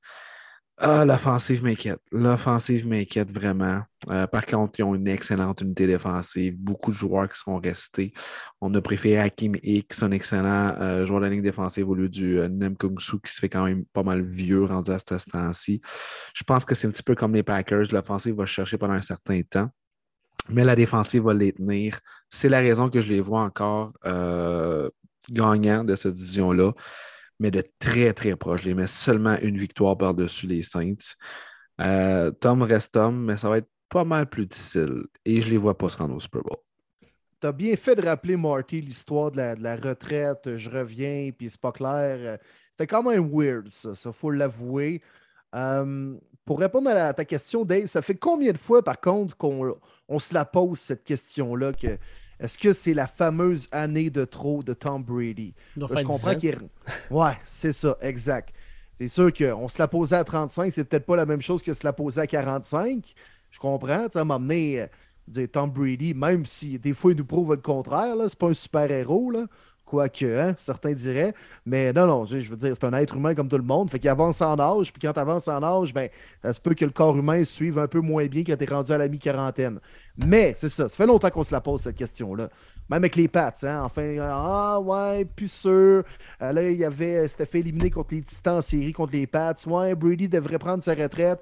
Finalement, il décide de quitter les Pats avec les Bucks. Ah non, quelle mauvaise décision. Brady a juste gagné quand c'était Bill Chick qui le coachait. Puis là, ça va être l'année de trop avec l'équipe de trop. Il arrive avec les Bucks, gagne le Super Bowl à sa première année. Il revient l'année dernière. Euh, il est encore, je pense qu'il a fini premier au niveau des verges l'année dernière comme QB. Tu sais, Tom Brady, là, j'ai de la misère à gager sur lui. J'ai de la misère à gager contre lui. Euh, fait que moi, je vais dire non. C'est vrai que la ligne offensive est inquiétante, mais euh, avez-vous vu le squad de receveurs qu'il a par contre? Puis euh, dans la seule euh, présence qu'il a fait sur le terrain en pré-saison contre les Colts samedi dernier, justement, la pression venait assez rapidement, mais Brady, tellement intelligent dans sa pochette, décochait le ballon en 2,3 secondes. Le tracé du receveur faisait qu'il y avait un trou libre à cet endroit-là sur le terrain. Alors moi, je vais répondre non à la question parce que Tom Brady défie le temps. Moi, je pense que tu en as parlé, Martin, puis je pense exactement comme ça. Les Bucks, c'est comme les Packers du NFC South. Ils ont une défensive de feu. Tu regardes juste les secondaires, là, Joe Tryon, Devin White, Lavonte David, Shaquille Barrett, Carl Nassib. C'est hallucinant. Euh, ils ont vraiment des bons joueurs. Puis tu as Vita dans, puis Vita, euh, puis reste en vie là, euh, dans le milieu de, la, de, la, ligne, qui, qui, est une genre de, de masse qu'on ne peut pas bouger. Euh, ils ont quand même une défensive vraiment intéressante. Fait que je pense que malgré tous les problèmes qu'ils vont avoir peut-être sur la ligne offensive, c'est une équipe qui va être capable de naviguer, je pense, la saison. Puis il y a beaucoup, beaucoup de personnes là-dedans qui sont des vétérans, qui vont être capables de contrôler tout ça. Fait que je vois quand même les Bucks finir premier de la division, mais une équipe qui se rendra pas au Super Bowl, moi je suis un peu d'accord. Puis euh, juste pour euh, terminer sur les Bucks, les gars, Gronkowski revient à la semaine 10, 12, 14. puis Edelman, il signe quand? Parce qu'il est même allé dans un podcast pour dire qu'il a recommencé à s'entraîner puis qu'il n'a pas fermé la porte. Euh, ben ça ne me surprendrait pas. Hein? J'ai-tu une poignée dans le dos? Est-ce que vraiment c'est la recette? Ah, je sais pas. Je sais pas. Mais oui. Oui, il revient. Hmm. C'est sûr qu'il revient. Hein? surtout si c'est le last ride de Tom, ce que je pense. The Last Dance. Last Dance, ouais. Euh, il nous reste les Falcons d'Atlanta. Bon, on, je pense qu'on s'entend tous la gang pour dire que ça va être les derniers de la conférence. Euh, derniers de la division, peut-être les derniers de la conférence aussi. Avec les, les Bears, je pense que ça va se battre pour ça. Ah, peut-être bien dernier de la NFL aussi, Dave. Faut-tu pas aller plus loin que ça? Pour vous, euh, pour vous être fan d'Atlanta, qu'est-ce que tu dois regarder cette année? Qu'est-ce qui peut te donner un peu d'espoir? Est-ce que c'est juste le fait de pouvoir aller chercher le premier choix et d'aller chercher justement un gars comme Bryce Young ou CJ Stroud qui vont être probablement les premiers carrières sortis? Ou est-ce que cette année, tu as vraiment une raison de regarder les 17 matchs? Ben, deux mots, les gars, puis c'est notre tight end. Kyle Pitts. Mm. Exactement. Exactement. C'est là que je m'en allais. Vraiment excitant. Il va avoir de la balle comme pas possible. C'est un joueur à surveiller. Euh, on va avoir des wow, wow, wow à chaque semaine. Maintenant, est-ce que Mariota va faire des under-throws, des over-throws? Et là, la question, euh, je pense que ça va être lui le carrière quand même. Desmond Ryder, oui, quelques flashs, mais il faut qu'il soit beaucoup plus constant que ça. Je pense pas qu'il va jouer cette année. Je pense pas c'est ça qu'on veut du côté des Falcons. Fans des Falcons, regardez beaucoup d'NCAA, faites vos études, regardez du côté de Ohio State, du côté de Bama, parce que je pense que votre carrière va s'en venir de là. Euh, point positif, il n'y en a pas bien gros, honnêtement. c'est un gros work in progress. Soyez patients. Euh, c'est un nouveau air euh, du côté des, Falcons. espérez que Calvin Ridley ne pariera pas pour qu'il puisse jouer l'année passée et que vous pouvez l'échanger pour avoir une monnaie d'échange. espérez ça. Mais ça va être une grosse année. Là. On va avoir hâte d'être rendu en janvier là, pour passer déjà la saison morte à Atlanta. Ouais, puis espérer aussi que Drake London, le choix de première ronde, va pas lui aussi parier des games là, euh, sur Internet. ça, serait, ça serait une bonne chose là, pour euh, les faucons qui euh, ont de la misère à voler. Hein? On mm. va le dire de même. Mais moi, sincèrement, être un fan, j'aimerais ça voir, non pas Marcus Mariota, mais mettons à la semaine 6, semaine 7, là, embarque Desmond Ritter, puis regarde ce que ce gars-là est capable de te donner. Euh, Desmond Ritter est un bon carrière à Cincinnati. En pre-season, il a montré de belles choses. Euh, quand il était là, bizarrement, l'attaque marchait un peu plus. Est-ce que c'est parce qu'il affrontait la deuxième défensive? Peut-être. Mais j'aimerais bien ça le voir jouer un peu euh, cette saison, voir qu'est-ce qu'il est capable de donner. Puis justement, donner la chance à tes jeunes. C'est Tyler Algier, Drake London, Kyle Pitts. Fais-les jouer. donne-leur de l'expérience. Puis surtout, essaie de voir comment ils réagissent à l'adversité puis vois comment tu es capable de bâtir ton équipe autour d'eux. Mais des fois, d'amener ton QB dans une mauvaise situation quand ton équipe est 0-6, puis euh, t'as personne avec qui jouer, des fois, c'est pas la situation idéale pour un jeune QB. Ça sonne comme Justin Fields, ça. Ouais. je sais pas pourquoi t'as pensé à lui. Tellement. Trevor Lawrence aussi, il est pas peur de dire les vraies choses, les gars. Là. Mhm. Trevor Trevor Lawrence. Lawrence, personne n'en parle. Donné, il va être bon, là. On sait pas trop pourquoi, mais il va être bon, là. Il y a des Ben, j'aime mieux. J'aime mieux sa situation quand même que Justin Fields, honnêtement. Oui, Moi, oui, j'aime beaucoup Doug Peterson. J'y crois. Ouais. J'y crois ça. Ah, ouais. Écoute, c'est comme si tu me donnais le choix entre de la merde et du vomi, je pense. Ah, comment, pas à ce point-là. Gagner le Super Ben- Bowl avec les Eagles, travaille bien avec les Non, non, non, non, c'est rien contre Doug Peterson. Non, non, il est bien correct. Je parle plus de, de- de- des Jaguars au grand complet, là. Il sait dans quoi que c'est embarqué, mais je pense qu'on l'a embauché pour l'unique raison, Trevor Lawrence. Mhm. Mais oui, la fiche va être dégueulasse, c'est sûr. Ouais.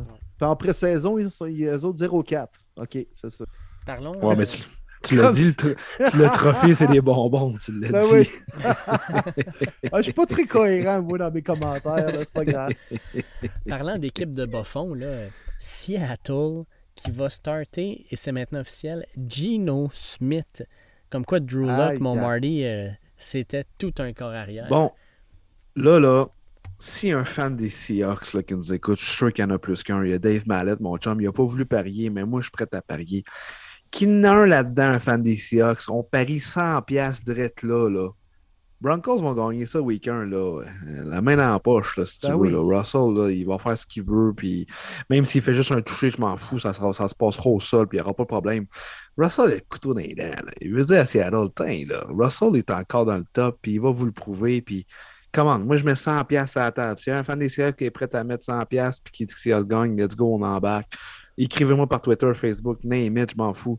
Mais les Seahawks, ça va être plate cette année. Pete Carroll va prendre sa retraite à la fin de l'année. Geno Smith, Drew là, quand tu dis que tu as deux corps numéro un, ça veut dire que tu n'en as pas un. C'est la merde, c'est la reconstruction. C'est correct, on a eu un excellent retour pour Russell Wilson. Là-dessus, chapeau. J'en ai parlé, je m'en souviens, à la fin de l'année, durant la première saison. Si les Seahawks veulent rentabiliser, ils devraient reconstruire maintenant à cause des trois équipes qui sont supérieures à eux. C'est ce qu'ils ont fait. Ils ont eu la lune pour Russell Wilson. Félicitations. Si on parle seulement pour 2022, vous allez être médiocre. Mais la reconstruction, elle est bien partie. Hey, médiocre. Quand t'hésites entre Drew Locke et Geno Smith, t'es mal pris, pas à peu près. Là. Sérieux. Là. Non, mais est-ce que les Seahawks avancent en reculant? Ben, pour l'instant, oui, parce que tu regardes, là, Ouais. sincèrement, tu regardes leur alignement. Là. Outre les deux receveurs, Tyler Lockett puis DK Metcalf, quel autre joueur dans cette équipe-là, tu te dis, lui, il va nous causer des problèmes, que ce soit sa ligne offensive, défensive, la, les- la, la- tertiaire, peu importe. Il n'y a aucun autre joueur dans, cette- dans cet alignement-là Ouais, qui me fait peur. J'aime bien Jordan Brooks, le backer. J'aime bien Country Diggs, le safety. Jamal Adams peut peut-être redevenir pas pire, mais à côté de ça, c'est- c'est c'est pas vergeux. Je suis d'accord avec toi. Non, c'est pas vergeux. Puis et ça, je disais, c'est que dans le fond, les Seahawks font les choses à l'envers en plus. Tu sais, on décide de tirer à plug avec Russell Wilson et même avec Bobby Wagner, mais on garde Pete Carroll. Comme, pourquoi? Genre, si tu repars à zéro, on repart à zéro, là. Change de coach. Puis là, pour la première fois en comme 10 ans, on repêche un O-line avec notre premier choix.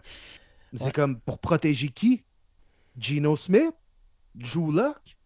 C'est comme vous aviez un excellent corps arrière depuis 10 ans, puis vous y avez même pas donné un O-line choisi en première ronde. Les Seahawks, t'en es rien de comprendre. Rien d'autre à dire. Passons au Ford. J'adore la fin. Écoute, je- Ben, écoute, dit on- ce que je pense. Ah non, ils vont finir dernier de la division. Oh les oui. Seahawks, là, Oui. Seigneur. C'est une autre ça. équipe qui va se battre. Littéralement, il va y avoir une bataille dans le NFC pour être à la fin de la NFL, là, tu sais, pour être Ah, la pire équipe. Écoute, Une belle j'ai hâte de suivre ça, Dave. Là, ça va être excitant. Là. Écoute, on rentre sur les 49ers, puis euh, on a Michael Welsh qui nous envoie deux questions. La première étant, comment voyez-vous la première saison de Trey Lance comme QB1?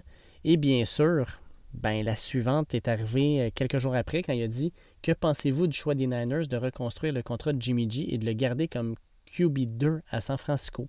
Est-ce que ça pourrait justement être une situation qui aide les 49ers ou qui leur nuit? Comment Trey Lance a reçu l'appel de son agent ou de son DG quand il a su que Jimmy G restait? C'est assez terrible. Moi, vous le savez, je suis sur la route, je suis, toujours sur la route. Si je suis pas au téléphone, j'écoute SiriusXM. Et j'écoutais quand il était, euh, parce que c'est vraiment cool, ils ont fait la tournée des 32 équipes et quand l'entraînement. Puis quand c'était les tours des Niners, là, je trouvais ça triste la façon qu'il parlait que Jimmy Garoppolo, là, il est carrément à part. Là. Il joue même pas avec les joueurs, il est relax tout seul, il fait ses petites affaires, mais il n'est plus d'implant, pas tout. Là. ça a l'air qu'on n'y avait même pas donné le playbook. C'est terrible, pareil. Ça paraît-tu que tu ne fais pas partie de l'équipe? C'est ça, exactement. Pareil comme le Kicker, qui sont toujours tout seuls dans leur bulle. Même affaire que Jimmy Garoppolo, tu n'as plus d'affaires là, là. Puis là, Trey joue une game atroce contre les Texans pour la dernière game pré-saison jeudi passé. Puis là, Hey, buddy, comment ça va, man? T'as-tu passé un bel été? Ah oui, t'étais à deux minutes de moi, je t'ai même pas vu. Puis, comment ça va? Qu'est-ce que tu as le goût de faire? Hey, tu le sais, on ne te gardera pas à 25 millions, mais on peut-tu s'entendre finalement? Ça tente-tu de rester avec nous autres? Ça tente! Ah ben, Colin, que je suis content. Comment Trey s'est senti? Il sait depuis jour 1 que la saison est finie. Même Jimmy, quand il s'est fait éliminer par les Rams, il a fait ses adieux ses coéquipiers dans la chambre, ça a l'air que c'était émotif, puis ci, puis ça. Puis tu ramènes Jimmy G. Oh my God, est-ce que c'est une bonne chose? Non. Non, je trouve que ça va faire perdre la confiance en Trey Lance. tu voulais lui donner confiance, tu voulais bâtir autour de lui. C'était maintenant, tu dois apprendre à perdre si ça ne fonctionne pas bien avec lui, mais il doit apprendre à perdre également lui-même. Là, c'est parce que tu as tellement un bon line-up, tu as tellement de, du bon stock que tu veux faire les séries, puis je te comprends. Puis si ça ne marche pas avec Trey Lance, tu vas le bencher, puis tu vas mettre Jimmy G week 6 au besoin. Je comprends que pour le maintenant, oui, tu as un excellent line-up. Tu t'es rendu avec Jimmy G en finale de conférence l'année passée. Tu peux le refaire cette année. Mais si tu veux scraper ton échange de trois choix de première ronde en Trey Lance, ben c'est comme ça que tu vas le faire. Si tu penses long terme, tu vas scraper sa carrière. J'ai de la difficulté avec ce move-là. Même si je comprends qu'on a un solide roster, puis oui, on va faire les séries, j'ai bien la misère. C'est une bonne police d'assurance quand même, puis c'est dans le. Ce que, Jimmy Garoppolo va être bon, je pense, pour Trey Lance. Et il ne sera pas dans ses pattes, puis va à, tenter vraiment de, le compétitionner euh, aux, pratiques, puis de vouloir pogner son poste de numéro un. Ben, oui, en quelque sorte, parce que, tu sais, les gars, je veux dire, des athlètes, c'est des sportifs, ils veulent jouer, ils veulent être sur le terrain, là, je le comprends. Puis c'était Ryan Tannehill qui, qui, avait dit euh, lors du repêchage qu'il ne pas, il va pas prendre par la main Malik Willis pour le fun, puis ça avait été mal interprété. Moi, je comprenais son commentaire. Je veux dire, Jimmy Garoppolo n'est pas tant content de se faire tasser au profit du jeune prodige puis de se faire ramener, c'est clair que le jeune prodige n'est pas nécessairement content de voir le vétéran dans ses pattes. Mais c'est une business, c'est ça. Puis je pense que Garoppolo, c'est un bon coéquipier. Fait qu'il va finir par être bon pour Trey et les 49ers cette année. Mais moi, Trey je trouve qu'on est monté trop vite euh, sur son cas en pré-saison, mais on est descendu trop vite aussi sur son cas en pré-saison. Laissons-lui le temps de commencer. Puis, tu sais, on l'a vu par les années passées que l'offensive de Shanahan était construite avec le jeu au sol, puis qu'on avait simplement besoin d'un QB qui manage l'offensive pour avoir du succès. Puis je pense qu'avec Trey Lance, tu as même plus de potentiel d'ouverture, d'ouvrir ton playbook pour euh, amener des jeux peut-être que, tu ne faisais pas avec Jimmy G.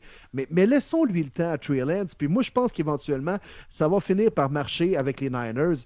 Mais les Niners, c'est une équipe vraiment bien balancée. Moi, écoute, ils ont parmi mes joueurs préférés dans la NFL, Trent Williams. Là, selon moi, les gars, c'est lui qui aurait dû être le numéro un du top 100 des joueurs. Là. Je comprends qu'il n'y a jamais un Essido line qui va gagner ce classement-là. Mais Trent Williams était tellement dominant l'année dernière. Il faisait ce qu'il voulait avec les joueurs défensifs. Puis euh, il, était utilisé dans toutes sortes de, blocs, là, même des situations en Syrie où on l'amenait dans le champ arrière comme, quasiment comme fullback. Il était écœurant, Trent Williams, Nick Boza, George Kittle. C'est vraiment une belle équipe de foot, je trouve, les 49ers. Bien coachés à part de ça, bien balancés. Fait que c'est clairement une équipe qu'on va voir jouer du football de janvier. Pour moi, les 49ers, c'est une équipe qui, comme vous le dites, est une équipe bâtie pour gagner maintenant. Puis jusqu'à un certain point, je me demande si Jimmy G, ils sont pas allés le voir après le dernier match pré-saison. Trey Lance, là, oui, 7 en 11, mais pour 49 verges, euh, saqué une fois, euh, pas capable de, prendre un rythme, 3 drives, pas capable de marquer des points. On, on s'entend là, la défensive numéro 1 des Houston Texans. C'est pas supposé de faire trembler une attaque qui veut aller au Super Bowl. sais. fait que je me demande s'ils n'ont pas eu des, petites, euh, des petits regrets, des petites questions. Reste que je pense que les 49ers, pour moi, c'est l'équipe qui va gagner la division. Euh, je pense qu'ils vont être une équipe qui va être à prendre au sérieux, puis une autre équipe, une équipe qui va encore une fois se battre pour aller au Super Bowl. Euh, l'an dernier, ils n'ont pas manqué par grand-chose. L'année d'avant, ils sont allés. Moi, je pense que les 49ers, c'est maintenant que ça se passe. Que ce soit avec Trey Lance ou Jimmy G, euh, ils vont se rendre loin. J'en suis persuadé. Ben d'accord avec toi, mon Dave. Les Rams maintenant. Les Rams, les champions en titre. Puis les Rams, écoute, on en parlait justement avec Shane tantôt. C'est une équipe avec beaucoup de questions présentement. Puis malgré ça, crime, je les aime les Rams parce que ils ont un certain coach qui s'appelle Sean McVay qui, crime, à chaque fois qu'il touche à quelque chose, ça vire en or. Euh, ils ont une défensive qui va euh, tourner autour de trois gars à place de deux, parce qu'avant, il y avait juste Aaron Donald puis euh, Jalen Ramsey. Mais là, tu ajoutes à ça un certain Bobby Wagner qui est peut-être un des meilleurs secondaires des dix dernières années dans la ligue. crime, Ashawn Robinson maintenant, moi, crime, leur défensive, elle, m'impressionne. Puis l'attaque, je pense qu'elle va faire sa job. C'est encore une équipe qui va gagner 12-13 matchs, j'ai l'impression, cette année. Euh, il y a quand même des grosses questions par rapport à Matthew Stafford, puis ça, ça inquiète bien du monde. Oui, oui, vraiment. La ligne offensive également, Andrew Whitworth qui a pris sa retraite. Euh, on a échangé Robert Woods parce qu'on s'est dit, bon, revenant d'une blessure, on a gagné sans lui, on peut libérer son salaire, le donner un petit peu plus jeune. C'est vrai que j'aime beaucoup Allen Robinson.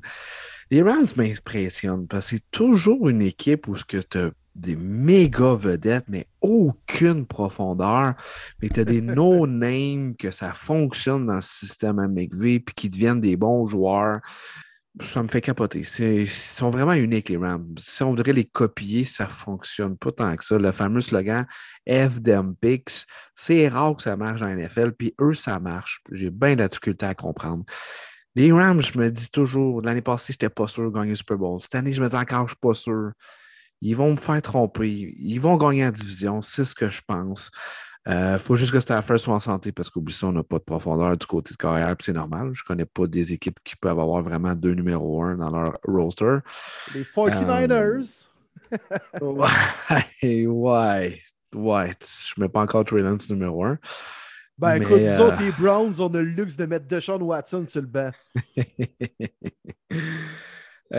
Écoute, les Browns vont être fatigants. Euh, Aaron Donald est capable de t'arracher deux casses sur le même jeu, regarde. Il peut faire ce qu'il veut, ce gars-là. Ça n'a pas d'allure. Il est hallucinant, Donald. Je ne peux pas parier contre lui. Ça ne se peut pas être en shape de même. je, je, je m'arrête pas en disant que je pense qu'on va manquer de profondeur, mais Who cares? Uh, McVeigh, c'est le nouveau Belichick. Il va te trouver quelqu'un dans la rue, puis il va te dire Tout de suite, mon système, mon homme, viens-t'en, je vais te faire gagner des millions. Les Rams, c'est les Rams. vont être vraiment fatigants, puis un contender encore une fois. Je voulais en glisser un petit mot sur le podcast, les gars, d'ailleurs, là-dessus, là, mais tu sais, euh, les Bengals puis les Rams qui se pognent à la pratique, là, puis euh, Aaron Donald qui essaie de faire une mauvaise imitation de Miles Garrett, là. Mais pourquoi Miles Garrett passait pour un gros sauvage alors qu'Aaron Donald, il y a bien des gens qui ont dit que ah, c'est juste une pratique, c'est pas si grave. C'est quoi le double discours? Ouais, c'est pourri. Ouais, c'est vraiment ben, je, voulais, je voulais avoir votre opinion là-dessus, sérieusement. Puis je sais que je l'ai dit en étant un fan des Browns, là, mais je voulais avoir votre opinion là-dessus parce que Sérieusement, Miles Garrett passait pour un gros sauvage qu'il fallait placer en prison puis enlever toute euh, possession, alors qu'Aaron Donald, c'est comme Ah, mais c'est Aaron Donald, il a déjà pété des coches, fait que c'est normal. De quoi c'est normal? C'est juste parce que c'est un joint practice, puis il y a des batailles à toutes les semaines dans tous les clubs. C'est rien que pour ça. Si c'était dans une game, là, c'était suspension. c'est con. Mais je suis d'accord avec toi. Le geste n'excuse pas. C'est juste parce que c'était pas dans une rencontre, parce que le geste était vraiment pas sa place. non, non, mais.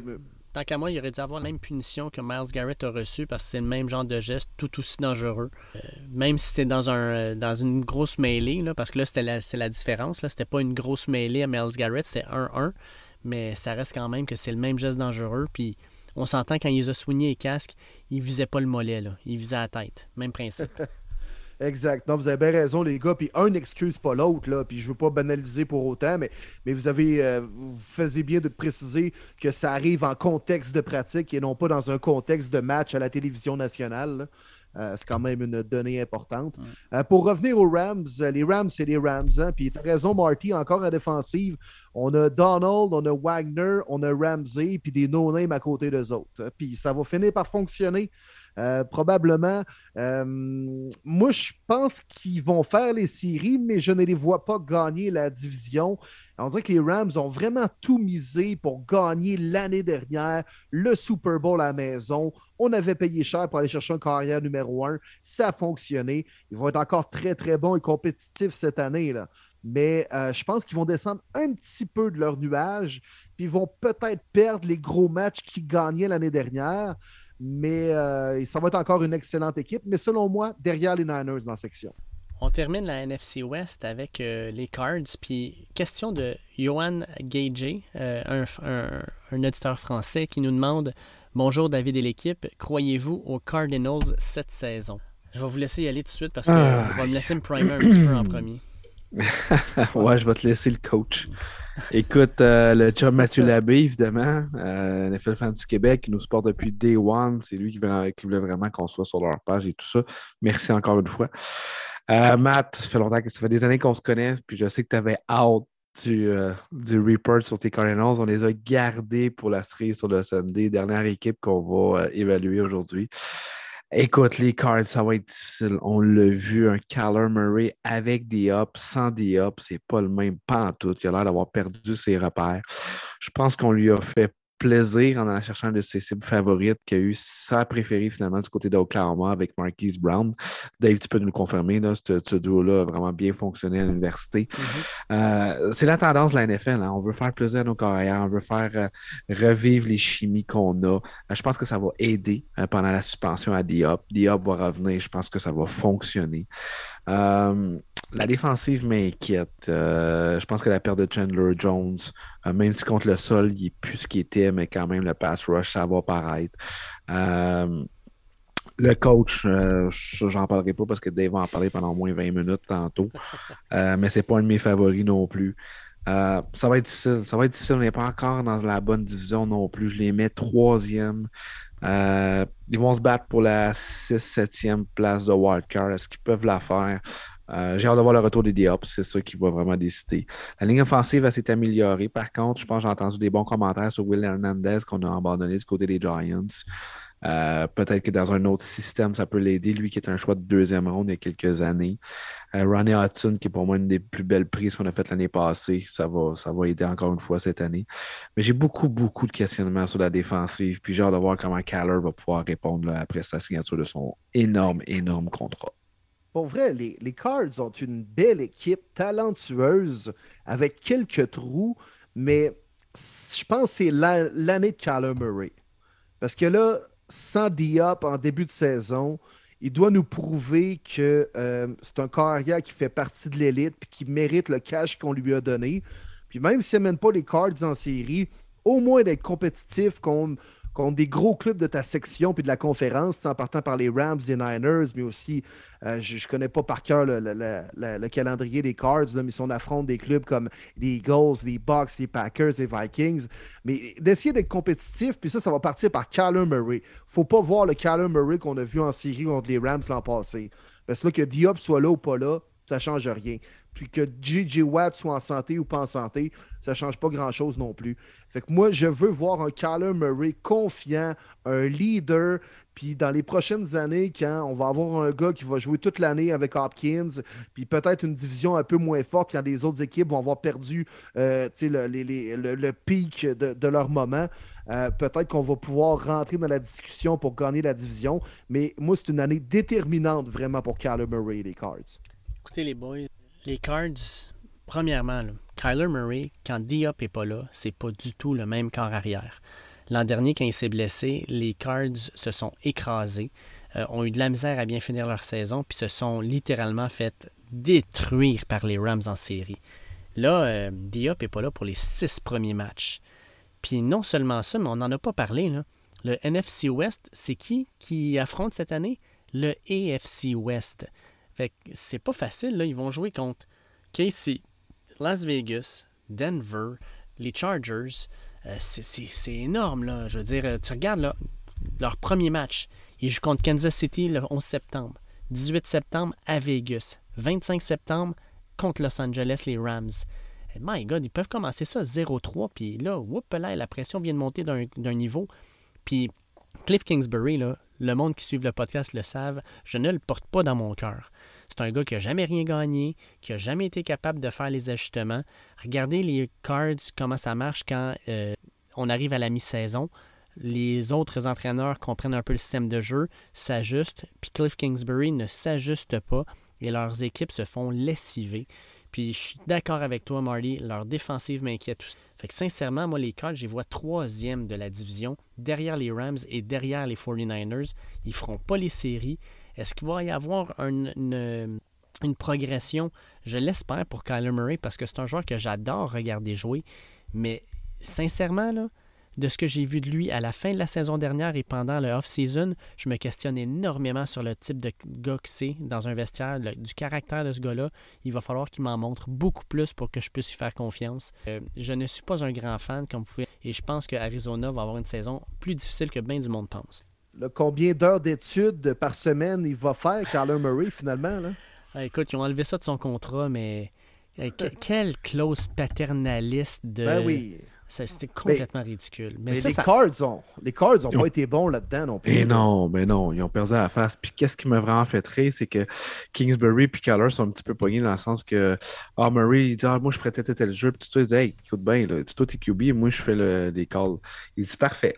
Fait qu'il dit, pendant une game pré-saison, il dit Je vais caller des jeux, puis là, toi, tu vas pouvoir, tu vas être sideline, c'est les backups qui vont jouer, tu calleras des jeux. Parfait. Première séquence de Kingsbury, ça marche pas. Deuxième séquence de Kingsbury, ça ne fonctionne pas. Première séquence de Calamari call les jeux, touchdown. Aïe, aïe.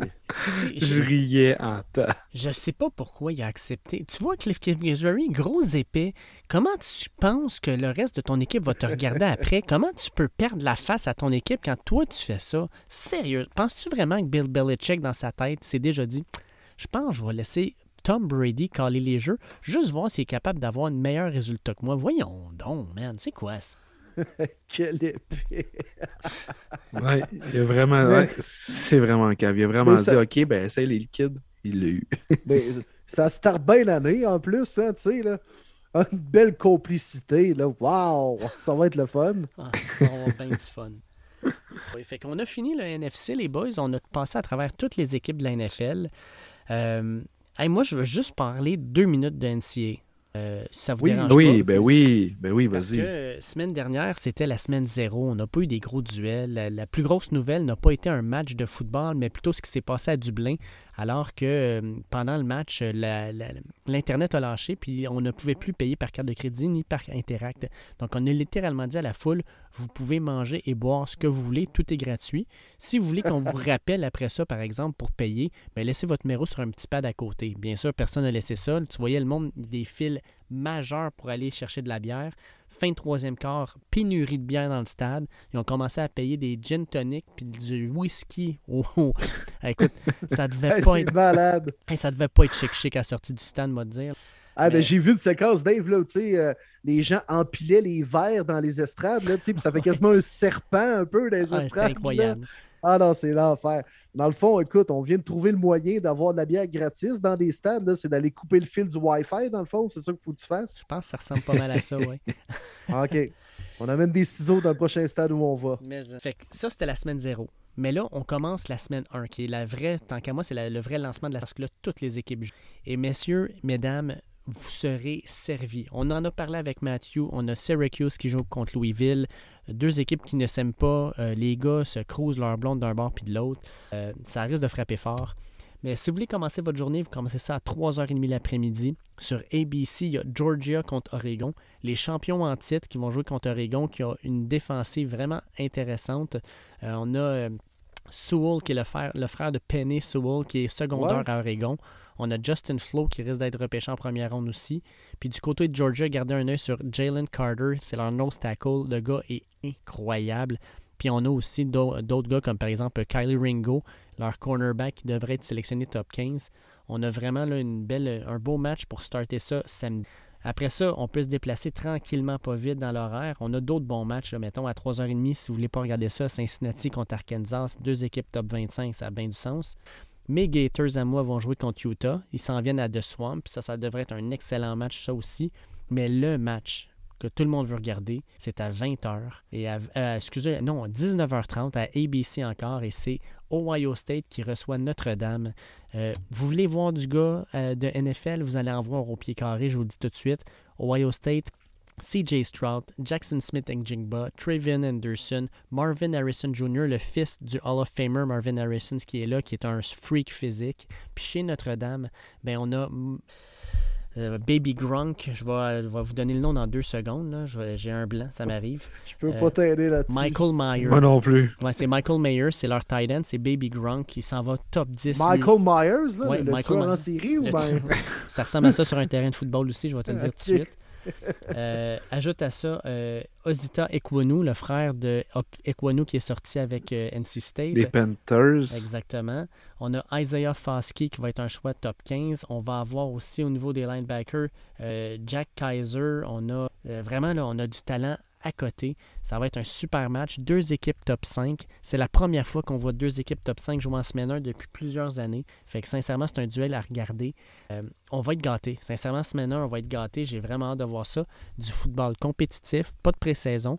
Puis ça vous permet peut-être de, un, voir des gars que vous allez peut-être voir dans votre équipe l'an prochain, puis vous mettre en bouche du football compétitif juste avant que la NFL commence la semaine d'après. Ah, c'est le fun, un samedi après-midi, des fois, là, juste avant d'aller souper quelque part ou aller à un petit party, là, t'écoutes une petite game d'NCA avec une petite bière, là. Ça, ça, ça ben se prend bien, ça se prend bien. ben oui, tellement. Puis samedi soir, hein, on, manquera pas également Mathieu Bergeron. Syracuse, yes. Louisville. Moi, c'est sûr, sûr, sûr, je regarde ça un bout. C'est ah, sûr. on va checker ça. Hey Dave, rapidement, mettons peut-être euh, juste le Final Four cette année, selon toi. Alabama n'a pas le choix d'être là. Ils ont une équipe avec, euh, selon moi, les deux meilleurs joueurs. Bryce Young encore arrière, puis Will Anderson Jr. au poste de linebacker. C'est les deux meilleurs joueurs de la NCA tout court. Euh, après ça, moi, je vais fort probablement Ohio State, qui ont une attaque qui va probablement mettre 40 points de moyenne dans la face de la majorité des personnes qui vont affronter. Certaines personnes voient Clemson. Euh, je peux le comprendre parce qu'ils ont une défensive qui risque d'être historique. Reste à voir si l'attaque va être bonne, mais je pense que Clemson devrait être là. Puis encore une fois, je pense que Georgia va être encore là parce qu'ils ont énormément de talent. C'est les champions en titre. Encore une fois, deux équipes du SEC. Puis je pense que la finale pourrait être encore Alabama-Georgia. Ça ne me surprendrait pas. Puis même s'il y en a qui disent Ah, c'est encore eux autres, tout le monde va le regarder quand même parce que c'est deux équipes qui sont loadées de bons gars. Puis ça va être un super match. Yes. Hey, euh, un énorme merci, les boys, à, Mathieu Bergeron. Ben, oui. ben oui, les invités à soir, c'était Shane Harper, c'était vraiment le fun aussi, vraiment sharp. On va le revoir sur le Absolument, absolument. Puis on va remercier encore une fois NFL Fans du Québec. Très belle page, allez les suivre. On commente, on s'amuse, on discute de plein de choses. Euh, vraiment très, très belle page qui nous supporte depuis euh, la première jour de, de, ce beau projet qui a commencé il y a bientôt un an et demi. Euh, Bonne semaine, gang. Euh, j'espère que vous avez aimé ça. On a mis la table sur la FC la semaine passée, NFC cette semaine. Ça a été des, des gros podcasts. Ouais. Euh, fait stock. Ouais. Ben là, écoute, la semaine prochaine, on avoir le temps, les boys, de mettre la table pour la semaine numéro 1, mais aussi nos équipes qui vont participer aux séries, puis bien sûr, euh, nos euh, gagnants du euh, Super Bowl. Alors, on va jaser de ça la semaine prochaine, mais on va y aller plus dans le day-to-day, puis ce qui nous attend les dimanches et non pas chacune des équipes. Là. Mais on voulait quand même mettre la table pour l'américaine et la nationale. On l'a bien fait, les boys. Puis je vous lève mon chapeau. Puis encore une fois, c'est sûr que les Browns ont plus de chances de faire les séries que les Lions bleus. puis moi, je m'allais dire, le prochain podcast, là, les gens, quand ils vont nous entendre, là, il y a une game à soir. C'est les Bills contre les Rams. Let's fucking go! aïe, aïe! La saison est là! Elle est à nos portes, les boys. Elle est à nos portes. Incroyable. Incroyable. Ça, c'est hâte. Ah, puis merci à tout le monde hein, d'être à l'écoute, les gens qui nous suivent de plus en plus nombreux, puis même ceux qui sont là depuis les tout débuts. Un grand, grand merci. On le fait pour nous, avoir du fun, bien sûr, mais pour que les gens nous écoutent, nous suivent. Puis euh, écoute, c'est le fun d'avoir euh, des gens aussi nombreux, puis des questions, des commentaires. Continuez, vraiment, ça nous fait chaud au cœur, ça nous motive. Puis euh, on est prêt, on est prêt, les boys, pour une autre grosse saison de la NFL. Hey, merci encore à tout le monde. Puis je vous le dis tout de suite, profitez de votre dernière semaine sans NFL jusqu'au mois de février. Incroyable. On a du stock en masse pour vous autres à l'année longue. Hey, bonne semaine à tous. n'oubliez pas notre boy Mathieu Bergeron samedi soir, 20h. Yes, bonne semaine les boys.